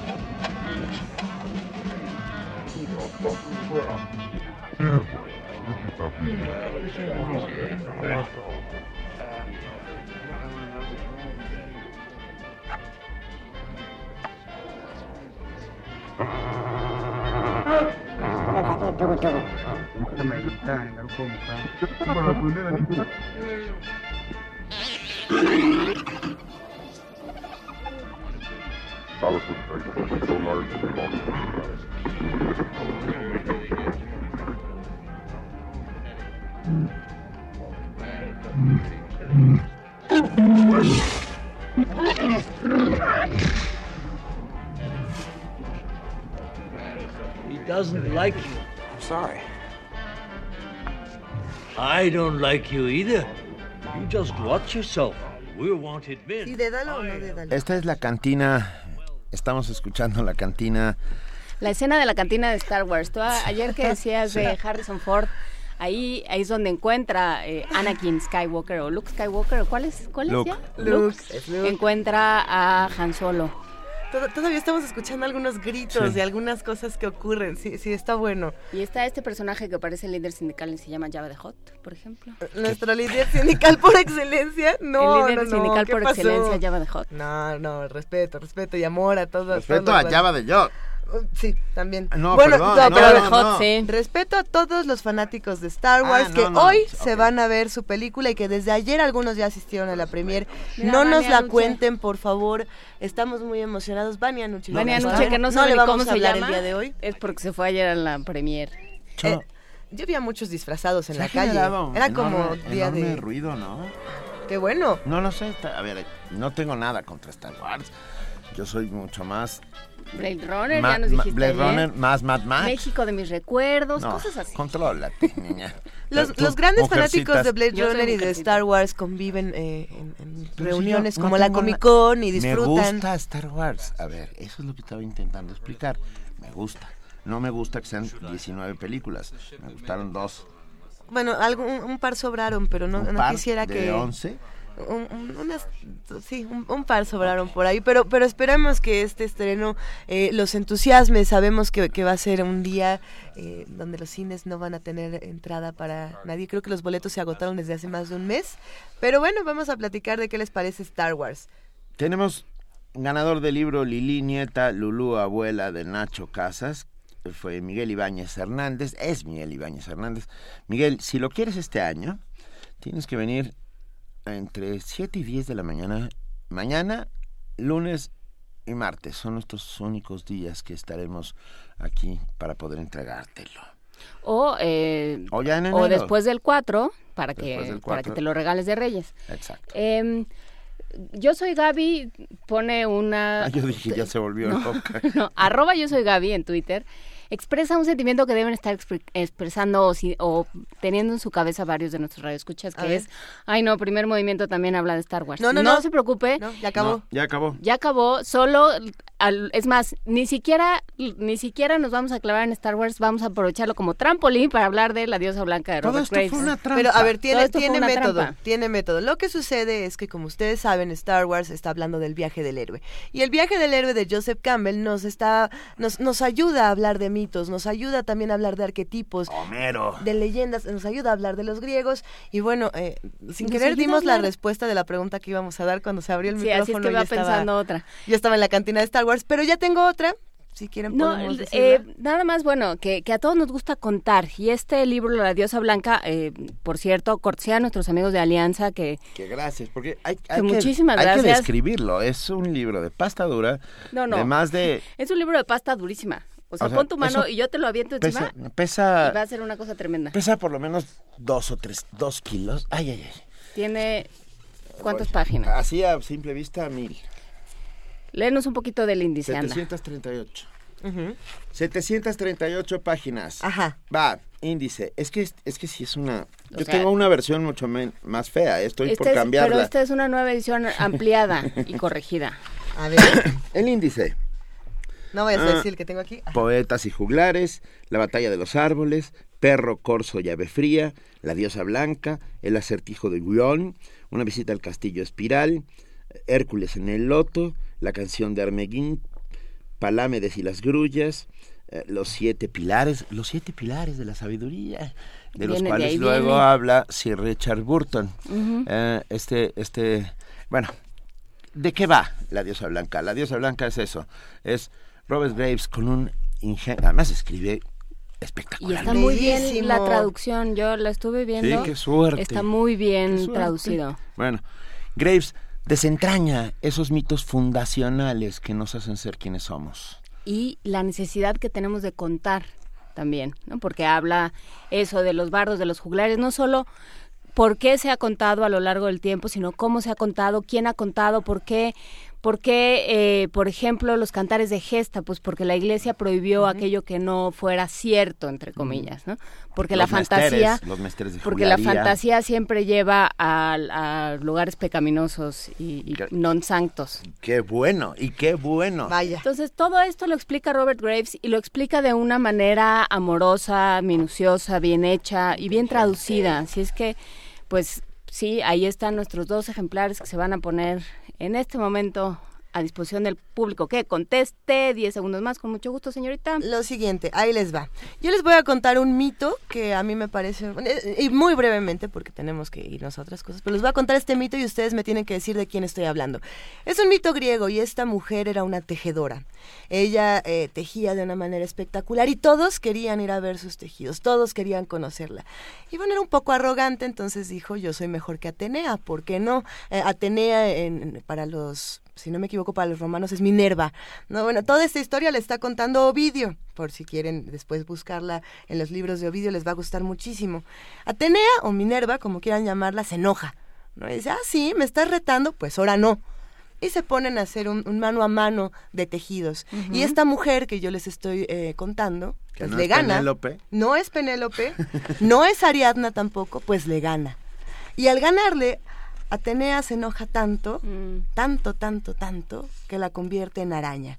Ustedes pueden ver los cuadros eh, de este mito bellísimo de, de Veronese, por ejemplo, eh, pueden, pueden conocer más de Ovidio, y es fascinante la historia de, de este personaje.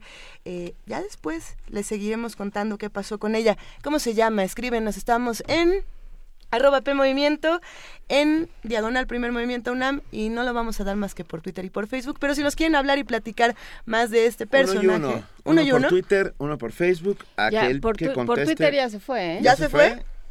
Qué Eso. rápidos. Bueno, si nos son. quieren contar más de mitos eh, escritos por Ovidio, escritos por Homero, escritos por quien quieran, estamos en el 55 36 43 39 y en nuestras redes sociales. ¿Ya se fue también el de Facebook? Seguramente ya se fue, ¿no? Todavía no se va. Al parecer, todavía no. Que publiquen en el muro, Hay que no por poner- mensaje, que, por que en el favor, muro, que en el no muro, por que en el mensaje, muro. hay que ponerlo en el muro, en donde está la publicación que puso Vani anoche. Tenemos aquí todo un tema. A ver. Acabo de encontrar, no, no, todo un tema con, con el muro. Eh, ah, híjole, es que acabo de encontrar el capítulo 21 de, de La Diosa No, ya Blanca. no sigas porque ya no lo vamos a regalar y nos lo vamos a quedar, ven. Este, este, este que tengo en la mano lo vamos a dar también. Sí, Ok.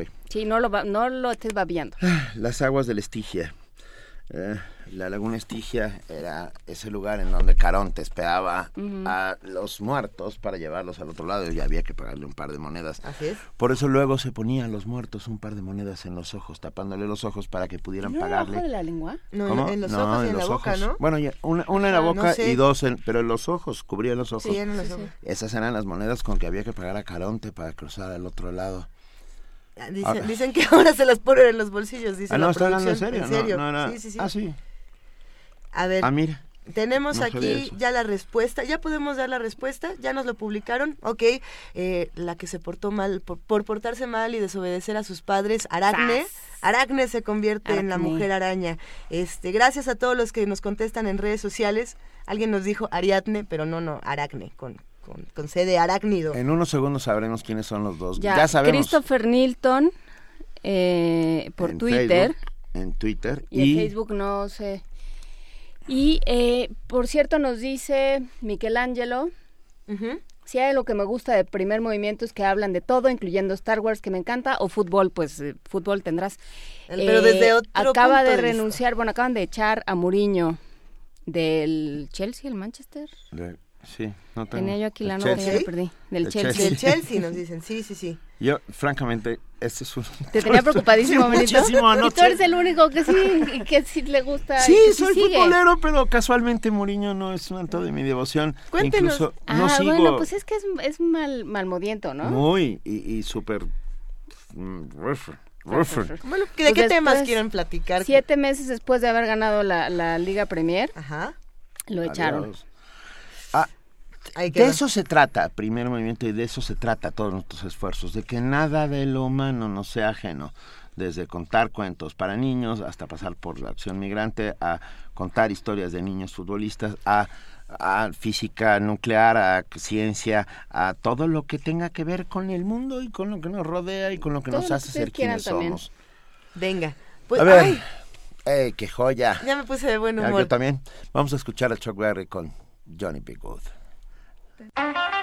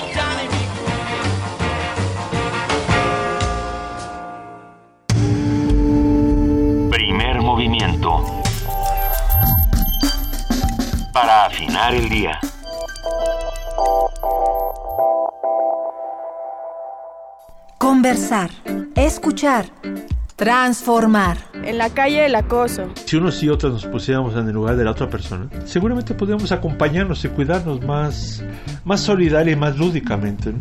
Aquí estamos otra vez. Aquí estamos para seguir hablando sobre las temáticas de género. Es necesario, es urgente, es indispensable para todas y todos. Dicen por ahí que la gente privilegiada jamás se da cuenta de las injusticias. Grupo nace sin poder y el otro grupo nace con poder y eso determina todas las relaciones sociales que vas a hacer en tu vida. Las mujeres mayores creo que enfrentan muchos más problemas. Porque... Tejiendo Género, tercera temporada. Escúchanos a las 13.30 horas por el 96.1 de FM. 15 minutos diarios de lunes a viernes. Invitan el Instituto Nacional de las Mujeres, el Programa Universitario de Estudios de Género y Radio UNAM. Porque solo a través de la equidad podremos construir una sociedad más justa. Habla Ricardo Anaya, presidente nacional del PAN. Todos sabemos que México no va bien. Los políticos de siempre han manchado a México de corrupción. Ellos son malos para gobernar y buenos para robar. Pero nosotros, nosotros somos muchos, muchos más.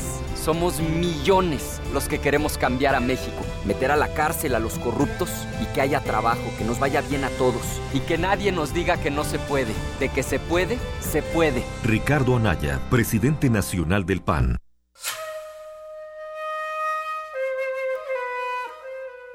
México en el aire. Reflexión, crítica, denuncia.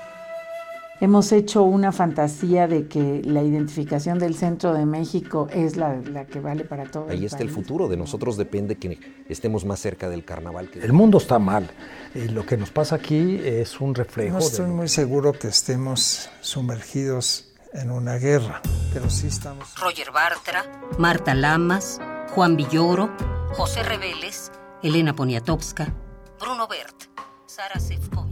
Acompaña a las periodistas Josefina King, Adriana Malvido y Rosario Manzanos a su encuentro con la mirada de personajes íntimamente ligados a la vida social, cultural y política del país. México en el aire, de lunes a viernes a las 15.30 horas por el 96.1 de FM, Radio UNAM. Primer movimiento. Información azul y oro. Son las 8 de la mañana con 59 minutos, Juana Inés de esa. Sí, Luisa Iglesias y yo en este momento tengo que salir destacada a una misión.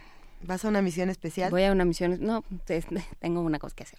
Eh, por favor, bueno, le, le, avisas al señor de la dona de chocolate que, que, ahorita, que ahorita la alcanzo. ¿Quieres que le vaya dejando algo a cuenta? No, un abrazo nada más. ¿Cómo no? Que escuche primer movimiento. Sí. Seguro que se pare aquí afuera de Radio UNAM. Gracias, Juana Inés de esa. Como siempre, nuestra querida jefa de información, un privilegio aprender de ti todas las mañanas. Nos escuchamos mañana. Muchas gracias, Luisa. Nos vamos. Nos vamos ahora a nuestro corte informativo de las nueve. Ya está aquí en la cabina Elizabeth Rojas una vez más para el siguiente corte. Bienvenida, querida Elizabeth Rojas. Gracias, Luisa. Buenos días.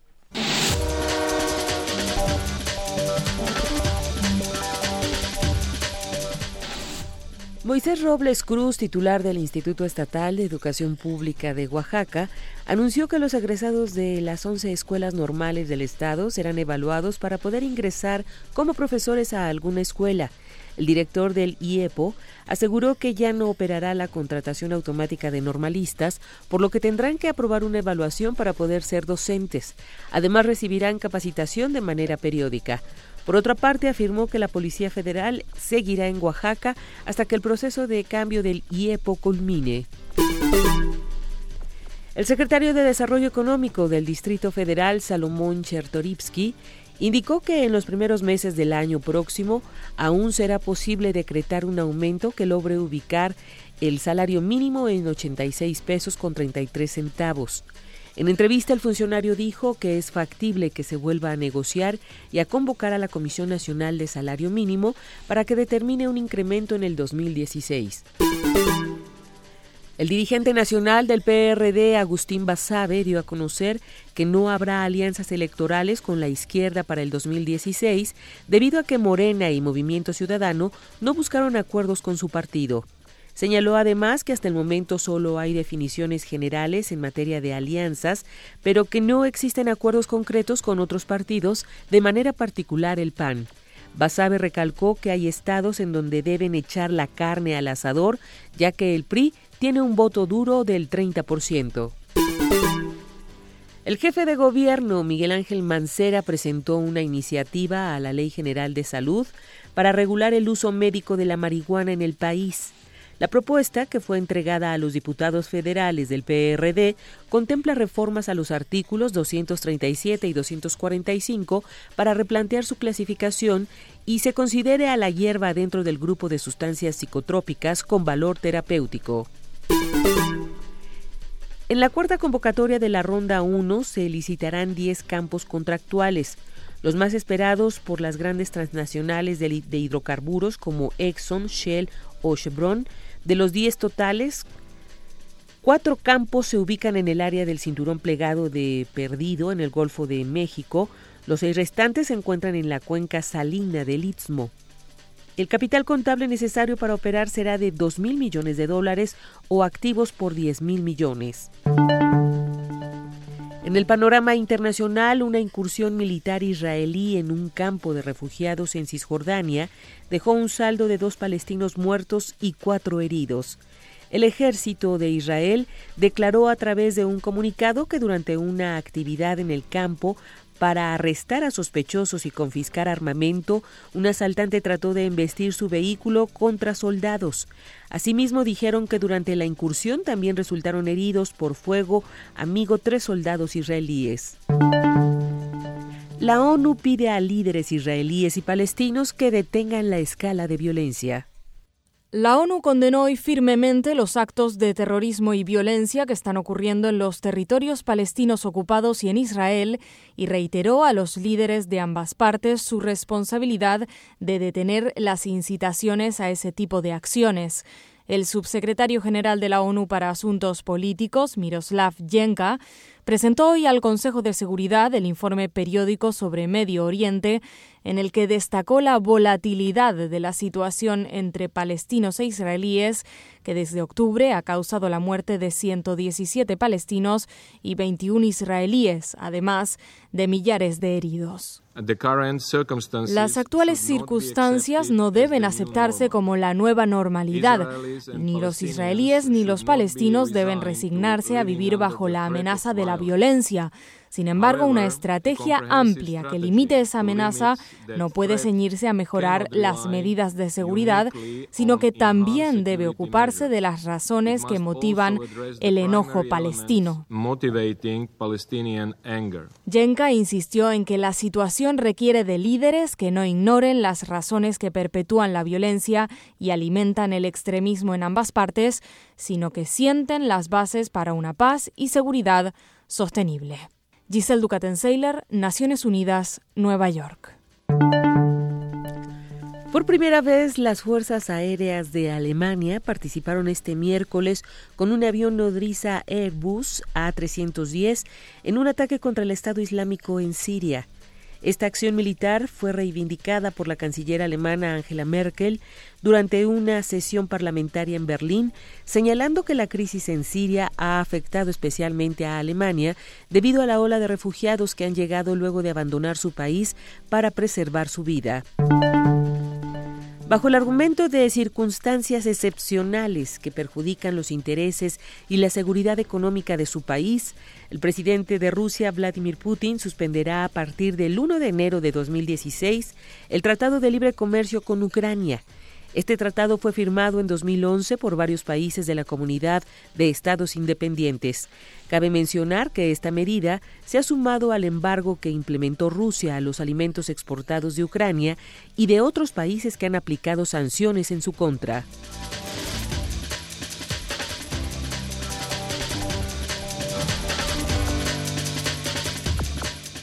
Muchísimas gracias Elizabeth Rojas por este corte informativo de las 9 de la mañana. Te deseamos un gran día y nos escuchamos mañana. Gracias Luisa, igualmente para todos ustedes. Buenos días. Muy buen día.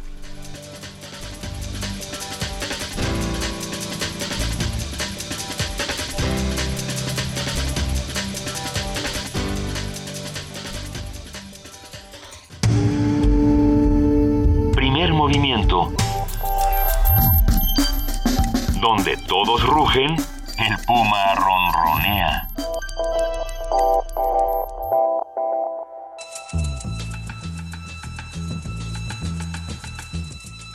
Es hora de poesía necesaria.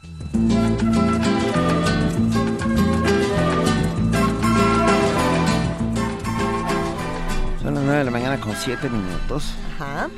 Y yo creo que en mi lista alta de mis cinco poetas mexicanos preferidos se encuentra Francisco Hernández. Siempre Francisco Hernández, Francisco siempre Hernández para es siempre. un gran, inmenso, enorme Ay, sí. poeta y además buen amigo. ah, que tiene muchos libros maravillosos, moneda de tres centavos, ah, y de cómo Robert Schumann fue vencido por los demonios. Ay, qué belleza. Me belleza. emocionó más todavía. Entonces sí. voy a leer la- solo la primera parte de, de cómo Robert Schumann fue vencido por los demonios de Francisco Hernández, con enorme cariño para todos ustedes. Miro la música de Schumann, como se ve un libro, una moneda o una lámpara. Ocupa su lugar en la sala, situándose con movimientos felinos entre el recuerdo de mi padre y el color de la alfombra. De pronto, pájaros muertos estrellan las ventanas. Yo miro la música de Schumann y escribo este poema que crece con la noche. Hoy converso contigo, Robert Schumann. Te cuento de tu sombra en la pared rugosa y hago que mis hijos te oigan en sus sueños, como quien escucha pasar un trineo tirado por caballos enfermos. Estoy harto de todo, Robert Schumann, de esta urbe pesarosa de torrentes plomizos, de este bello país de pordioseros y ladrones, donde el amor es mierda de perros policías y la piedad un tiro en parietal de niña. Pero tu música que se desprende de los socavones de la demencia impulsa por mis venas sus alcoholes benéficos y lleva hasta mis ligamentos y mis huesos la quietud de los puertos cuando el ciclón se acerca, la faz del otro que en mí se desespera y el poderoso canto de un guerrero vencido. Primer movimiento. Escucha la vida con otro sentido.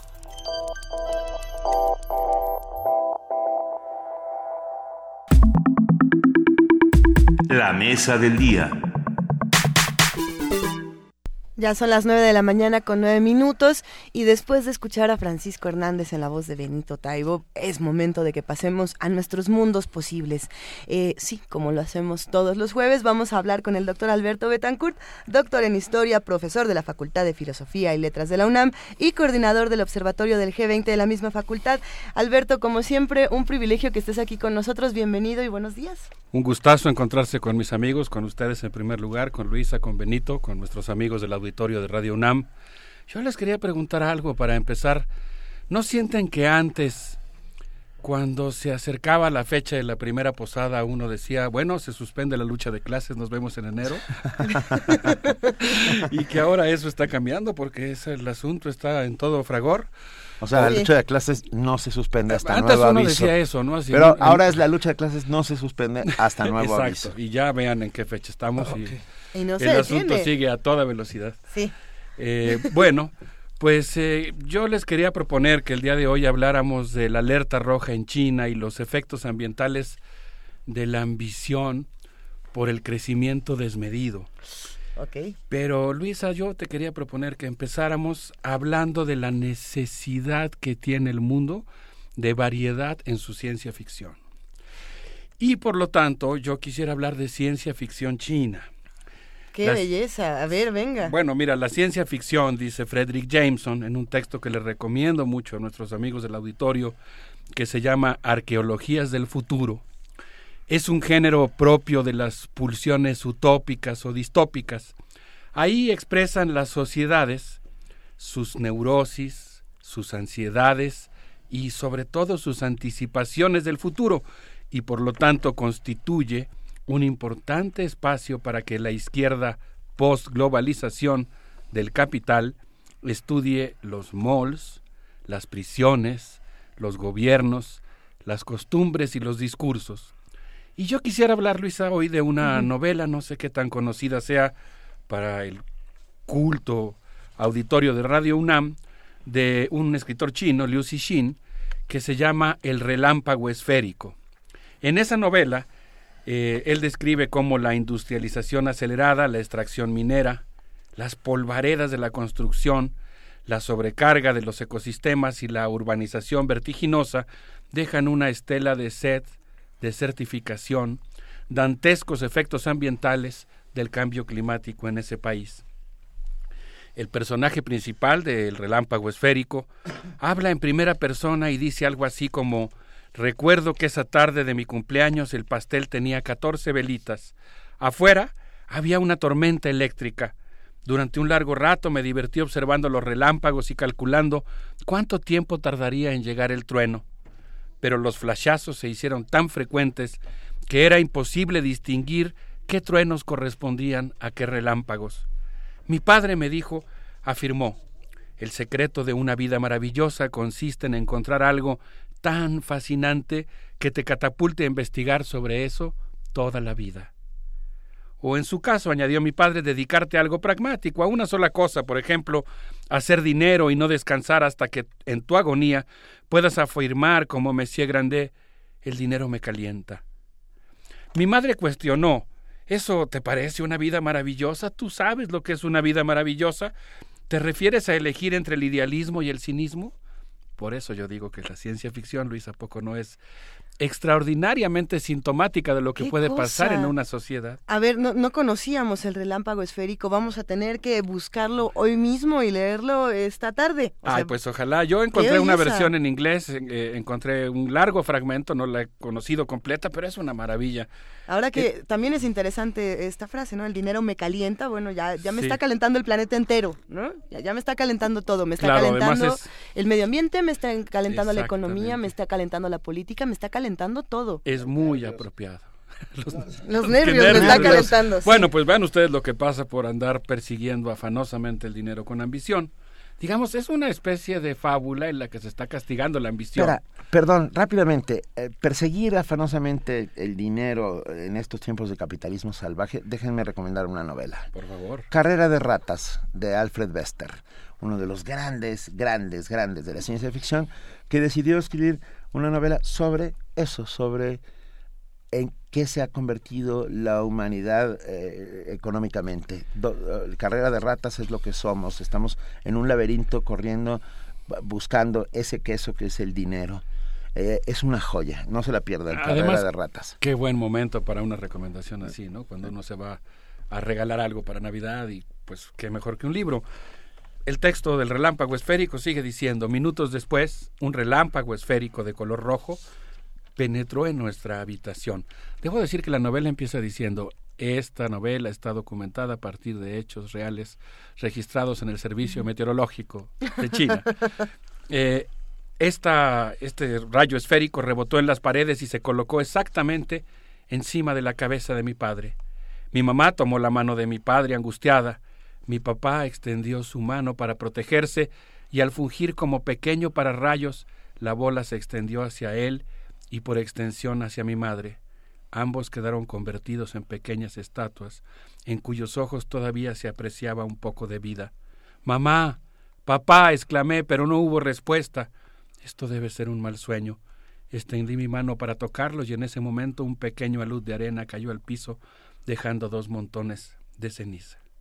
A partir de ese momento, dice el personaje principal, mi vida ha tenido un solo objetivo, comprender los relámpagos esféricos.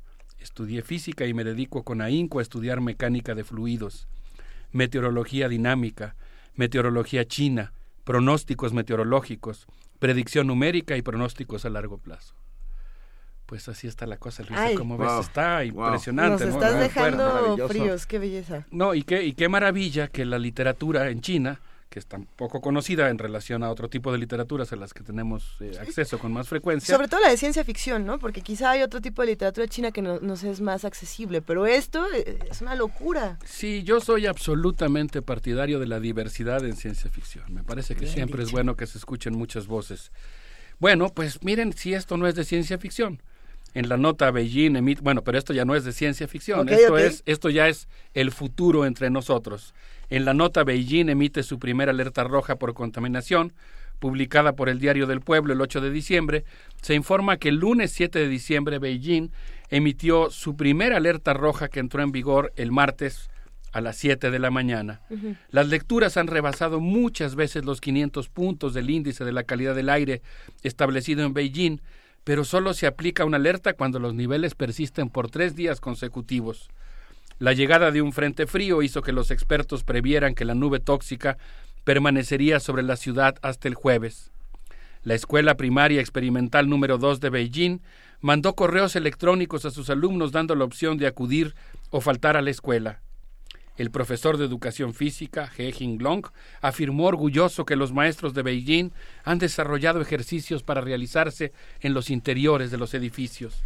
El martes, Shen Jinran, en una nota llamada La alerta roja sí ayuda a reducir los contaminantes, afirman expertos chinos, publicada por el Diario del Pueblo, el 8 de diciembre, señala que los niveles de contaminación y la nube tóxica alcanzaron niveles inusualmente altos que obligaron al alcalde de Pekín a declarar la, la alerta roja. Eh, yo le quisiera pedir a nuestra compañera Vania Nuche que en un momento más pudiera subir a nuestra página de Facebook una foto en la que se vea un niñito que está recibiendo atención en el hospital de Beijing con una mascarilla en la que le están aplicando spray. El día 10 de diciembre, los médicos del Hospital Pediátrico de Pekín enfrentaron una situación de intensidad novedosa. Comenzaron a llegar niños que se quejaban de dificultades para respirar, por lo que empezaron a aplicar terapia con aerosol. Mientras los dirigentes del partido planifican el crecimiento económico que ha convertido a China en la locomotora del sistema económico global, los científicos de ese país luchan en varios frentes contra los efectos ambientales del crecimiento a toda costa.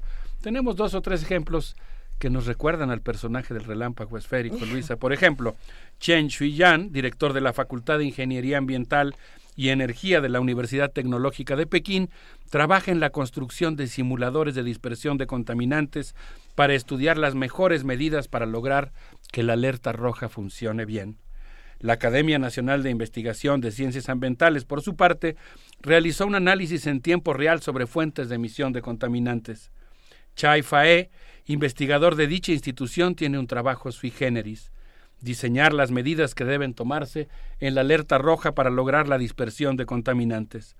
Actualmente se enorgullece de haber reducido a la mitad los nitratos en la atmósfera gracias a la aplicación de un no circula por días alternos.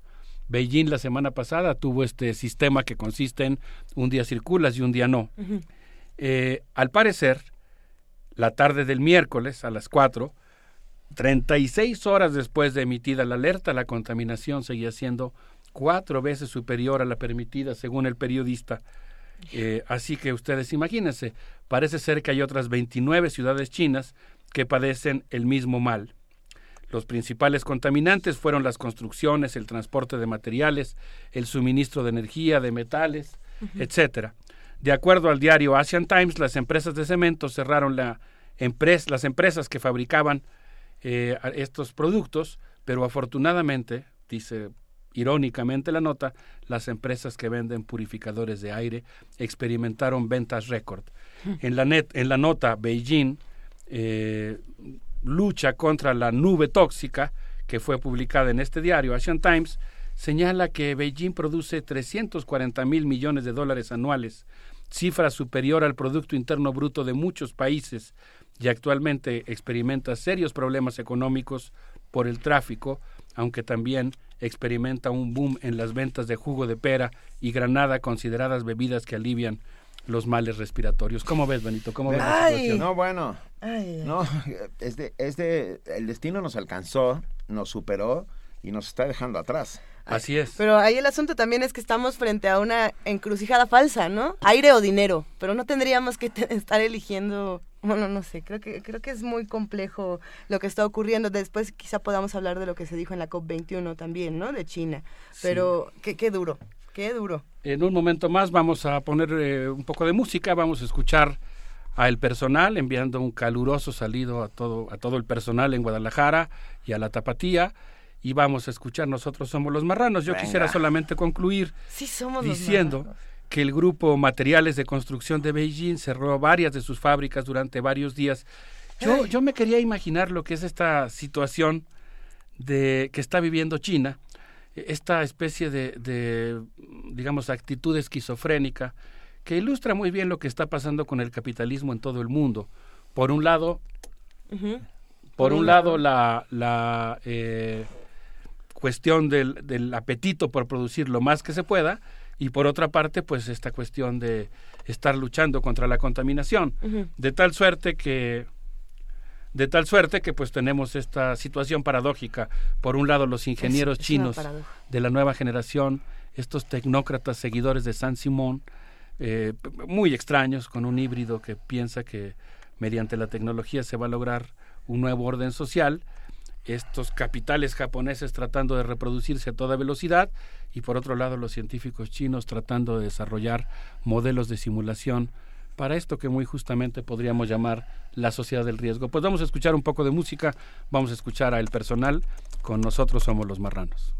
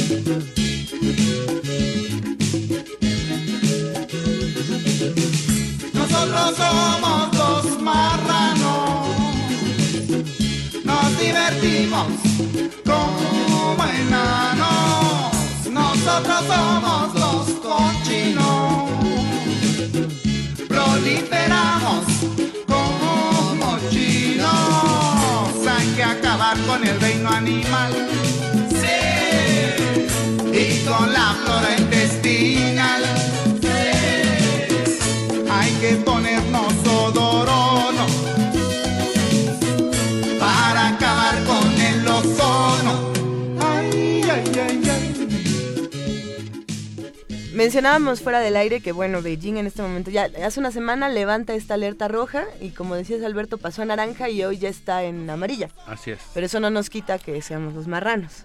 Eso no nos quita nada. Pues sí, tenemos un modo de vida y un modo de producción que pues eh, nos Que lleva a atenta esa- contra nuestra vida. que nos ha puesto al borde de una crisis civilizatoria, Sí, ¿no? Es sí. una especie de cosa extraña, ¿no? Un, un ímpetu de vida y un, un régimen de producción de necesidades, muchas de ellas superfluas, que nos coloca al borde de la autodestrucción. Es una paradoja, ¿no? Es de estas grandes contradicciones del capitalismo, ¿no? El, poder, las, las facultades, las capacidades que ha desplegado en el ser humano y al mismo tiempo su carácter autodestructivo, su discurso de explotación de la naturaleza y de los seres humanos. ¿no? Lo hemos mencionado varias veces, este dilema de, bueno, vamos a resolver esta situación, pero ¿qué va a pasar con todas las personas que ya están, digamos, en, en dentro del sistema que contamina, ¿no? Todos los que se dedican a la industria petrolera, todos los que se dedican a cierto tipo de cultivos, a la ganadería, y que dicen, bueno, si nosotros vamos a replantear esto para que haya menos contaminación, probablemente todas estas personas van a perder sus trabajos, ¿no? Y ahí es cuando entra ese dilema y dices, bueno, que ¿cómo lo cambiamos? ¿Hacia dónde lo movemos? Y, y ahí entran siempre las discusiones. Bueno, aunque ahí yo creo que también habría que decir que también da cierto nerviosismo la idea del capitalismo verde, ¿no? Ah, esta, claro, Esta migración de las tecnologías del petróleo a las nuevas tecnologías que también tiene mucho de, de, mm, de demagogia, digamos, ¿no? Y de- bueno, digamos, son tecnologías en algunos casos menos contaminantes, pero eso de ponerle precio al aire, ¿no? bueno. Eh, el Atlas, por ejemplo, el Atlas eólico que hizo el Banco Mundial de México, ¿no? Esta cartografía que hizo de las corrientes de viento para ver cuánto costaba el aire y cuánto se podía sacar de dinero poniendo aerogeneradores. Ahora, yo creo que nosotros estamos también ante un reto intelectual, Benito. Yo creo que tú estarás de acuerdo en eso. La revista The New Left Review, eh, importantísimo espacio de discusión de la izquierda mundial, publicó la respuesta de, de Wang Chaogua, un intelectual chino que se califica a sí mismo como académico independiente, a un, escrito, a un artículo escrito por Perry Anderson, maestro de Frederick Jameson, de quien hemos hablado por la Así arqueología es. del futuro, en el que compara las encrucijadas de la Revolución rusa y la Revolución china. En dicho texto, Wang plantea la importancia de analizar la historia de la Revolución Popular China, Benito, para entender el siglo XXI.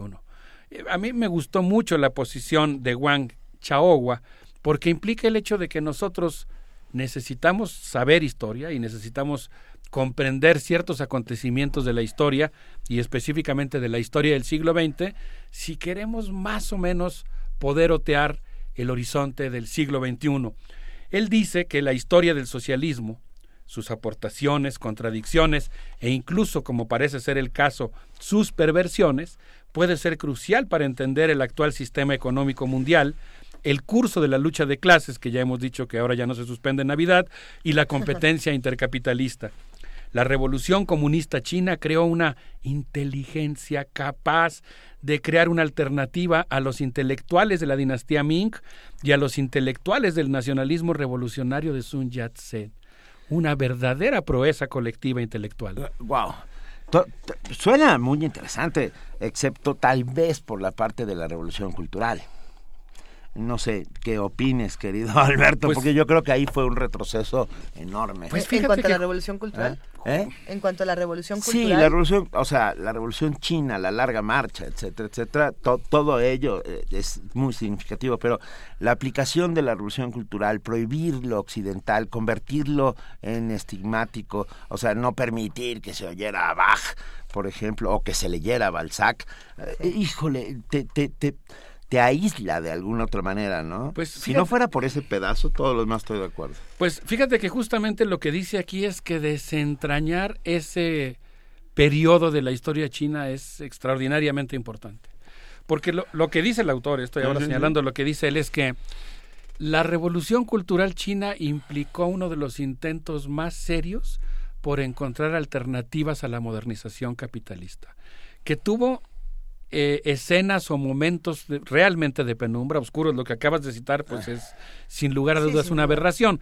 En ese sentido yo sí le concedo razón a Junger Habermas cuando dice que los que luchamos por superar el capitalismo no, está- no estamos pensando en prenderle fuego a un edificio, estamos pensando en conservar los valores que el propio capitalismo ha desarrollado. A, a mí me gusta esta postura de Agnes Heller de decir, incluso la idea de un régimen postcapitalista nace en el propio capitalismo. Es- son necesidades que, que surgen de la modernidad, pero que requieren de soluciones más allá del capitalismo y la modernidad. Y en ese sentido, pues lo que tú mencionas, Benito, estoy completamente de acuerdo. La revolución cultural china tuvo cosas de auténtica barbarie. Aunque por otro lado, pues creo yo que tuvo, no sé, los médicos descalzos, por citar un Sí, ejemplo. sí, no, sin Los duda. médicos descalzos. La idea de que había que experimentar cosas nuevas. La idea de y, que y los digamos, de la ciudad deberían conocer el campo y, y- y trabajar como campesinos. Eso me parece muy bien. Sí. Pero la belleza tiene que estar, pres- la belleza es de todos, no, no tiene nacionalidad ni pertenece a ningún régimen, pues, ¿no? Por supuesto, yo, yo estoy de acuerdo con eso. Fíjate que lo que dice aquí el autor de este texto es que en realidad lo que tendría, que la propia sociedad china, que aquí es donde yo creo que vale mucho la pena plantarnos a, a platicar el asunto, ¿no? Que la propia sociedad china, eh, pues, pues tiene una rica vida cultural. Y tiene eh, una inteligencia, en ese sentido en el que usan los italianos ese concepto, como un grupo colectivo de intelectuales que responde a un proyecto histórico, que se ha dedicado con mucho denuedo a revisar la propia historia china. Y él dice que existen dos tendencias. Una de ellas implica idealizar la revolución cultural china, lo cual implicaría solapar y cerrar los ojos ante sus barbaries, y otra que tiende a negarla de manera radical. Pero que en realidad ese periodo de la historia china pues fue un periodo contradictorio. Ahora, lo que sí resulta clave, y creo que esto es lo que es más interesante de este texto, es que en el camino de la construcción del socialismo y en la búsqueda de alternativas al mundo burgués, esta revolución que promovió Mao eh, intentó algunas alternativas. Y sin embargo, pues algo que es crucial es que cuando muere Zhou Enlai, en 1976, que era de los opositores a la Revolución Cultural China, entra una nueva generación de intelectuales chinos encabezada en ese entonces por Deng Xiaoping, y Deng Xiaoping comienza la lucha de oposición contra la Revolución Cultural China. Y comienza una lucha planteando básicamente la idea, aquí es donde uno, bueno, por lo menos yo en lo personal, pienso que más bien uno tiene que situarse en una posición de mucha humildad ante una historia tan inmensa y complicada como es la historia china. Sí. Porque lo que él dice es que Deng Xiaoping emprende la lucha contra la revolución cultural china básicamente como una defensa del socialismo, planteando que el socialismo tenía que ser democrático, tenía que recuperar los valores que se habían desarrollado en el propio capitalismo y tenía además que pues buscar la prosperidad que garantizara el cumplimiento del sueño socialista, Claro. el bienestar para todos y que un régimen que había fracasado económicamente, en esa época la población china, estoy hablando del 63 al 76, digamos, en esa época la población china creció en un 30% y la producción de algodón y agrícola crecía en un 20%. Había evidentemente un estancamiento económico, aunque incluso en la revolución cultural la economía china seguía creciendo, Sí, no sí. al ritmo que su población, pero siguió viva y dinámica. Y hay que ver de dónde venía China. Ya hemos hablado aquí en el programa de las hambrunas Sí. de 1916. Entonces, la gran pregunta que se hace el autor es si en todo caso, Wang Chaohua, es si en todo caso hubo un momento en que la crítica a la revolución cultural china realmente aspiraba a dirigir el socialismo hacia otro lado. Y entonces la gran pregunta que él hace, y a mí me gusta que la deje abierta como pregunta, es ¿en qué momento se pervirtió eso? Es decir, ¿en qué momento lo que se consideraba como una defensa del socialismo se convierte, eh, a partir del gobierno de Deng Xiaoping, en una eh, confusión ideológica que lleva a Deng Xiaoping a plantear en 1992 que no existe ninguna diferencia entre el socialismo y el capitalismo. Fíjate, aquí el autor dice que en realidad a partir de 1979 empieza un viraje en el que ya no solamente se están criticando los errores de la revolución cultural, sino que se está abriendo la puerta a un capitalismo extraordinariamente autoritario. El autor no usa el término, pero hay autores que hablan de un capitalismo estalinista, que además pues resultaría extraordinariamente perverso, porque entonces tú tienes lo peor del capitalismo y tienes lo, peor, del socialismo.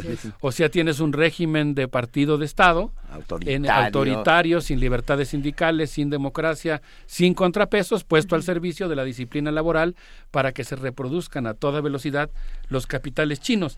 Dice aquí que, por ejemplo, que Deng Xiaoping logró consolidar aquello de olvida el pasado y busque el dinero, Mm. Shang Qiang Kang. Dice que es la expresión en chino para decir tú busca el dinero, vete hacia el pragmatismo.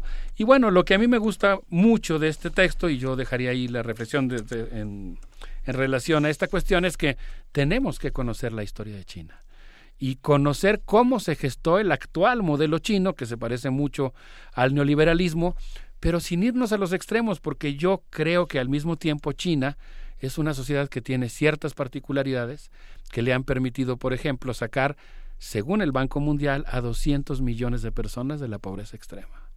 No es tampoco una cuestión menor. No. Nada, Eh, digamos, nada. yo creo por eso que, ni, que, que hace falta un análisis que, que logre discernir esta mezcla extraña, a veces eh, exitosa y benéfica y la mayor parte de las veces perversa, entre socialismo y capitalismo que, que llegue a existir en Pero, China. pero ¿qué pasaría si el modelo eh, chino actual cambiara? Porque cambiaría todo, ¿no? ¿O está cambiando en este momento? Yo creo que al interior de la sociedad china, que es algo que también me gustó mucho del artículo, digamos, a- aquí en la época, sobre todo en el gobierno de Felipe Calderón, hubo una cosa que a mí me preocupó mucho, no sé qué piensan Luis y Benito, pero yo sentí que hubo por muchos comentarios relacionados con el comercio mundial. A mí me tocó asistir a la cumbre del G20 en Los Cabos y el discurso oficial del gobierno mexicano era francamente antichino, ¿no? Era, era de estar diciendo que por qué China no cumplía con sus obligaciones Claro. como potencia mundial y no cooperaba para salvar a Europa, que estaba en una crisis, que Europa, que había salvado tantas veces al mundo, ¿por qué no era ahora salvada por China? Había un discurso francamente eh, xenófobo en contra de China. Y yo creo que México ha tenido una larga tradición de amistad con ese país, tiene muchas similitudes con él en cierto sentido, y pues lo que nosotros necesitamos es conocer China, plantearnos qué tipo de relación queremos con ese país y para eso pues hay que entrarle a esta historia del socialismo en China. No sé, no sé qué opinan. De acuerdo completamente. Y tampoco olvidar que México, estoy pensando en la matanza de chinos de Torreón de 1914, eh, no es cierto, 12, 12, 12, 12 o 14. Creo que 12. Es, es 12. Ah, pero bueno. eh, Tienes toda la razón. Si no, hay que conocerlos y hay que entenderlos y hay que ah, disfrutar todo lo bueno que tienen, porque tienen un montón de cosas buenas. Claro. Sí, por eso digo que es importante conocerlos. Por ejemplo, en materia de política exterior, en cierto sentido han sido muy pragmáticos. Todo el mundo recuerda que la política exterior china tiene un pecado imperdonable que fue no haber roto relaciones con el general Pinochet en Chile, por decir claro. algo. Sí. Pero a veces han jugado un papel importante, como lo hicieron, por ejemplo, en Siria, en Myanmar. Eh, no sé, es, es muy importante para nosotros conocer China. Yo por eso celebro a todo y saludo a todos los académicos de nuestra universidad y de otras universidades que están estudiando China y consecuentemente fomentando la amistad con esa complejísima eh, sociedad. Alberto, nos está escribiendo eh, Jojotemoc, Cuauhtémoc, y nos pregunta eh, cómo se llama este texto que estamos eh, discutiendo ahorita. ¿Qué libros nos recomiendas para que podamos acercarnos a la historia de China desde, desde otros ángulos, desde otro tipo de visión? Eh, el texto, estamos hablando de- del texto eh, de la Revolución Cultural China, es un texto escrito por Wang, con W, W-A-N-G, Ajá. Chaogua. Wang Chaogua es un texto publicado en The New Left Review.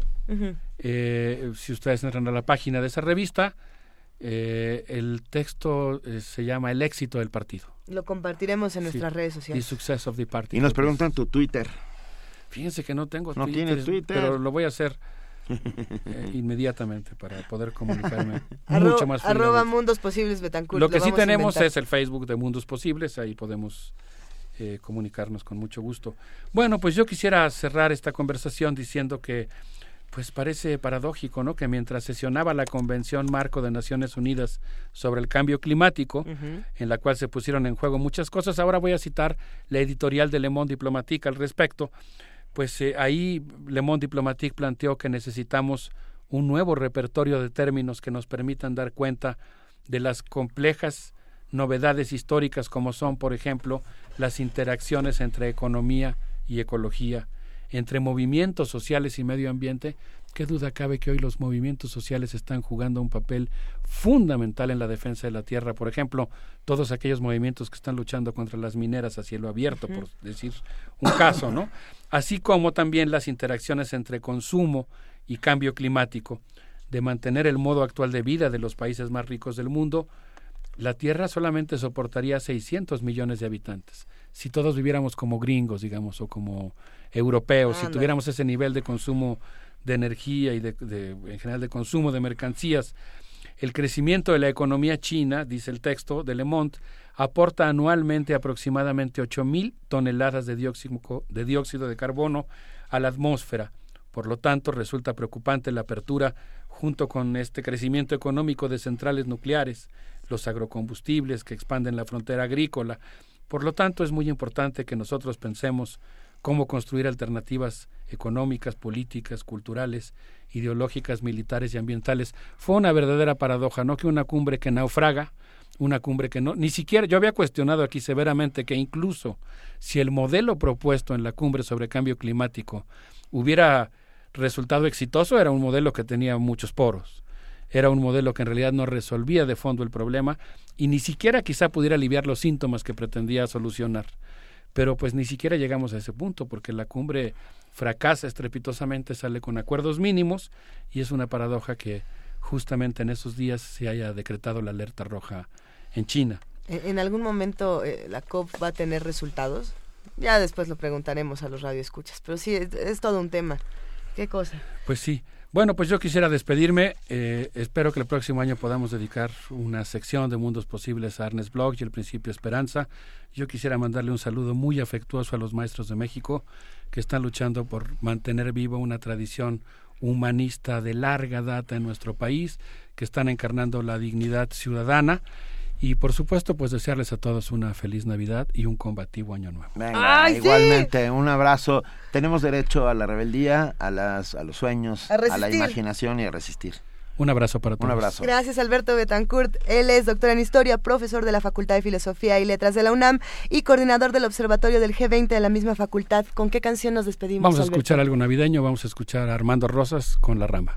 Armando Rosas, su camareta rupestre. Venga.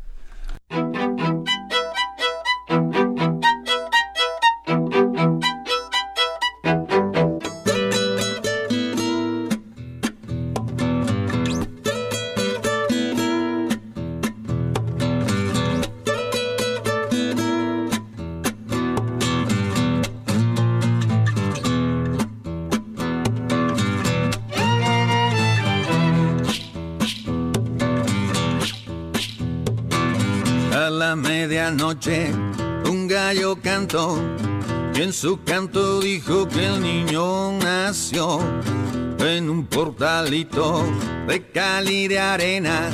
Nació Jesucristo en la noche buena, naranjas y limas, limas y limones. Más linda es la Virgen que todas las flores, naranjas y limas, limas y limones. Más linda es la Virgen que todas las flores.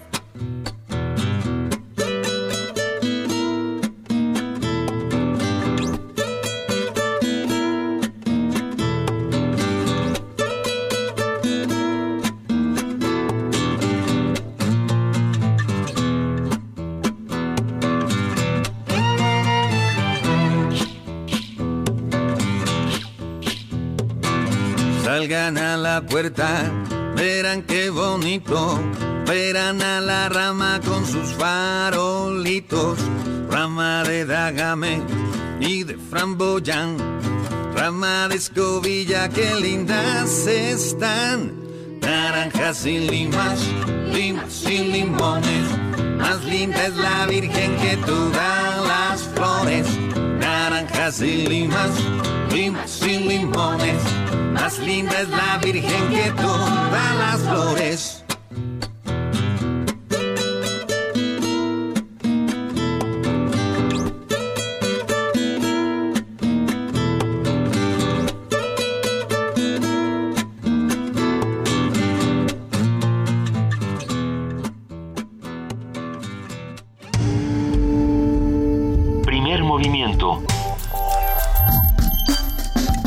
Donde todos rugen, el puma ronronea.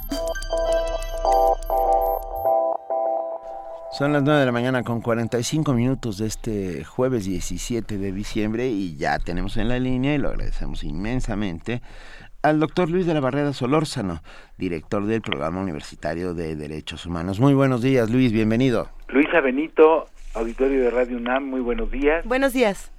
¿Qué opinan los mexicanos de los grandes temas nacionales?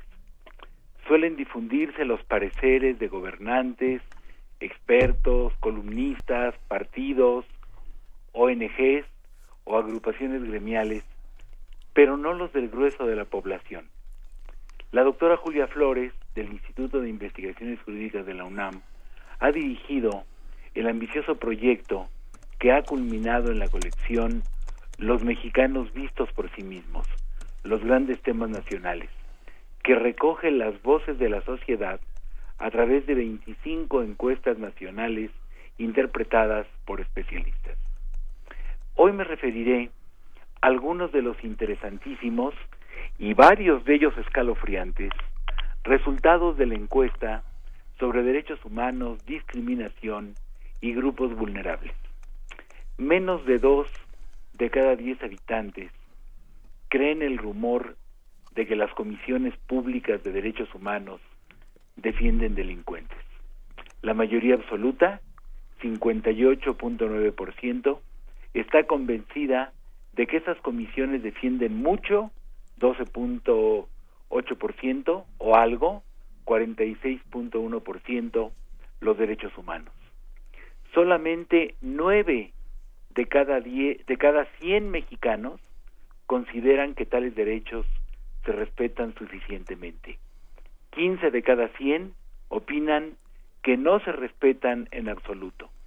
Entre esos dos extremos, una amplia franja afirma que se respetan poco, 30.4%, o algo, 44.4%. Apenas 5 de cada 100 se consideran muy protegidos de los abusos de autoridad. Los encuestados señalan mayoritariamente 33.8% a su policía municipal como la autoridad que más viola derechos humanos. El segundo lugar lo ocupa el Ministerio Público con 26%. Entre 9 y 11 de cada 100 mencionaron a las Fuerzas Armadas, las policías estatales y la Policía Federal. El presidente de la República, Enrique Peña Nieto, únicamente fue señalado por uno de cada mil mexicanos. El más alto grado de confianza en autoridades judiciales es el que ha conquistado la Suprema Corte de Justicia de la Nación. Respecto del derecho de manifestarse, solo uno de cada diez mexicanos señaló que excluye la agresión a particulares y solo cuatro de cada cien indicaron que ese derecho no faculta a agredir a la policía. La mayoría absoluta de los encuestados, un abrumador 60.7%, opina que los usos, costumbres y tradiciones de los pueblos deben respetarse siempre y solamente 35% sostienen que solo cuando no afecten los derechos humanos. Únicamente 15 de cada 100 creen que los derechos humanos son invariablemente un obstáculo para garantizar la seguridad pública. 37% están convencidos de que no lo son, 43.8% respondió más o menos depende. La mayoría absoluta, 67.2%, está en desacuerdo con que la policía o las Fuerzas Armadas hagan daño a una persona ya sometida y desaprueba que se torture a un detenido. Pero asimismo, la mayoría absoluta, 56.7%, estaría de acuerdo en que se reimplantara la pena de muerte para los delitos más graves. Más de cuatro de cada diez están de acuerdo en que sea castigada la mujer que aborte. Trece de cada cien aún creen que el maltrato de un hombre a una mujer es un asunto privado en el que la autoridad no debe intervenir. Tres de cada diez consideran que no existen límites para corregir a los hijos. De quienes dicen que sí debe haberlos, más de la mitad no creen que tales límites sean los golpes que causen dolor, ni los actos o palabras que humillen, y la mitad opina que son legítimos los actos o palabras que causen angustia o temor. La cuarta parte de la población estaría de acuerdo en que se penalizaran las muestras públicas de homosexualidad. Tres de cada diez no tolerarían que su vástago manifestara que es homosexual y cuatro de cada diez que usara vestimenta del sexo opuesto o solicitara cambiar de sexo. También cuatro de cada diez están en desacuerdo con el matrimonio entre personas del mismo sexo. Siete de cada diez creen que las personas con alguna discapacidad mental deben ser recluidas en un centro psiquiátrico No, bueno. solo en razón de dicha discapacidad. Respuesta ligeramente matizada por tres de cada diez que contestaron sí depende. Menos de siete de cada diez afirman que el gobierno debe proteger a los migrantes que cruzan el país del crimen organizado. 15% respondieron sí depende y 14.6% se atrevieron a declarar que el gobierno no debe protegerlos. Muchas gracias. Ay, qué cosa. Luis, este, yo me quedo con la sensación de que vivimos en una sociedad más intolerante de lo que pensé.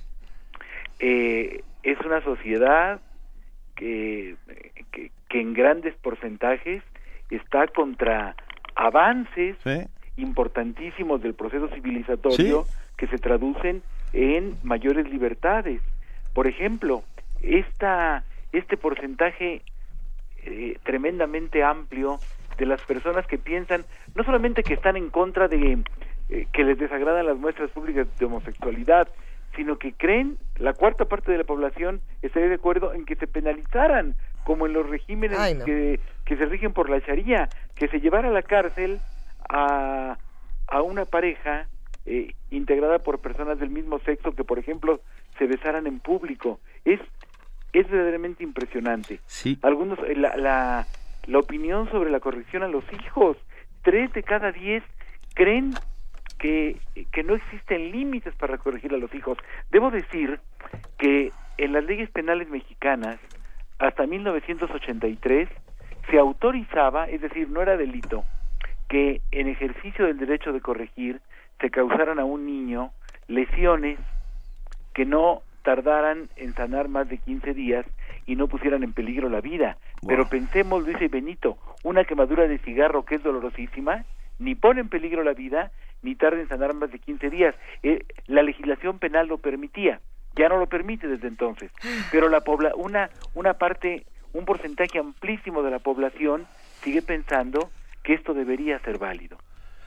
Bueno, ya estamos horrorizados. Tendremos que seguir hablando de esto, Luis de la Barrera, si estás de acuerdo. Sí, porque es un tema terrible. Por supuesto, claro que sí. Te mandamos un enorme abrazo y te agradecemos que estés como siempre con nosotros en primer Un abrazo con mucho afecto. Vale. Buenos días. Gran abrazo, Luis de la Barreda. Primer movimiento. Escucha la vida con otro sentido.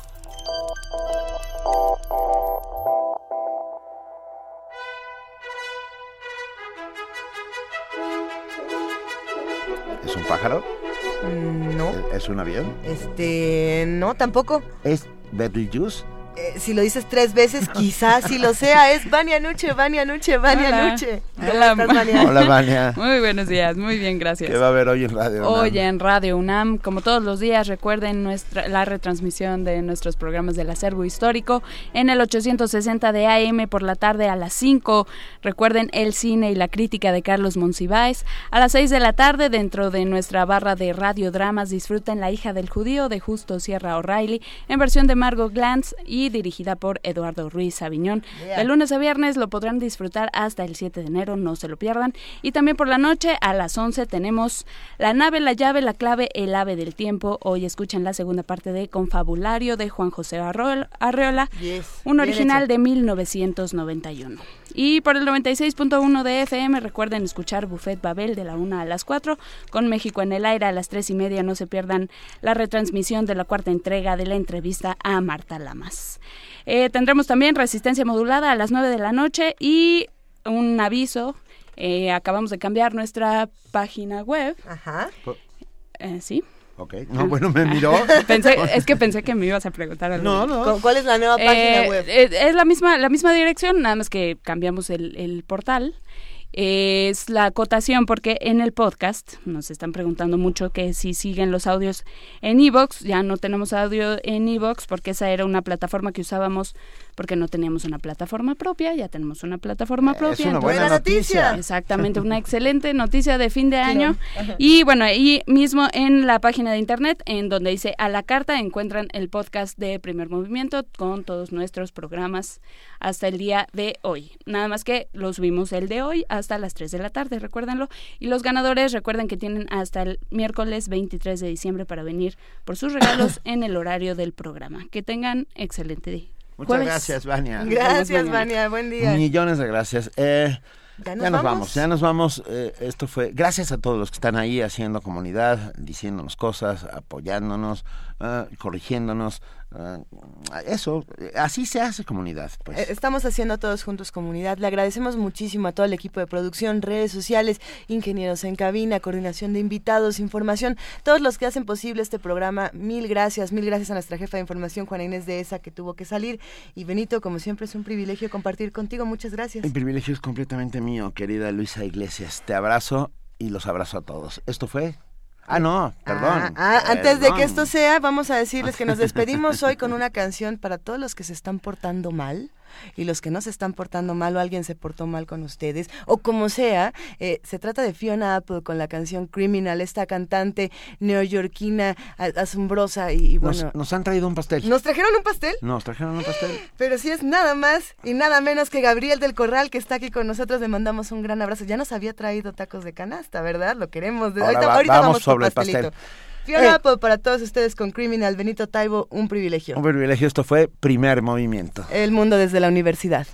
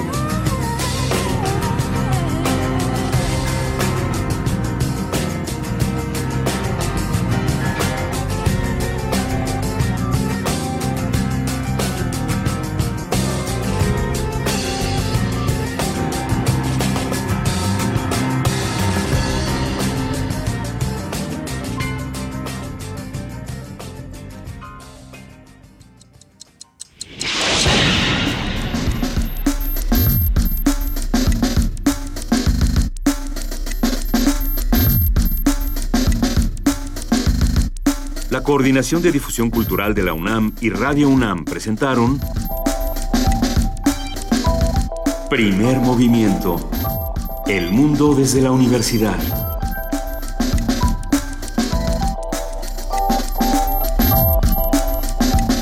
Operación técnica Arturo González. Información Antonio Quijano, Amalia Fernández, Miriam Trejo, Dulce García, Cindy Pérez Ramírez, Cristina Godínez, Abraham Menchaca, Vania Nuche y Patricia Palacios. Producción Silvia Cruz Jiménez, Frida Saldívar, Paco Ángeles, Ameyali Fernández y Tamara Quirós.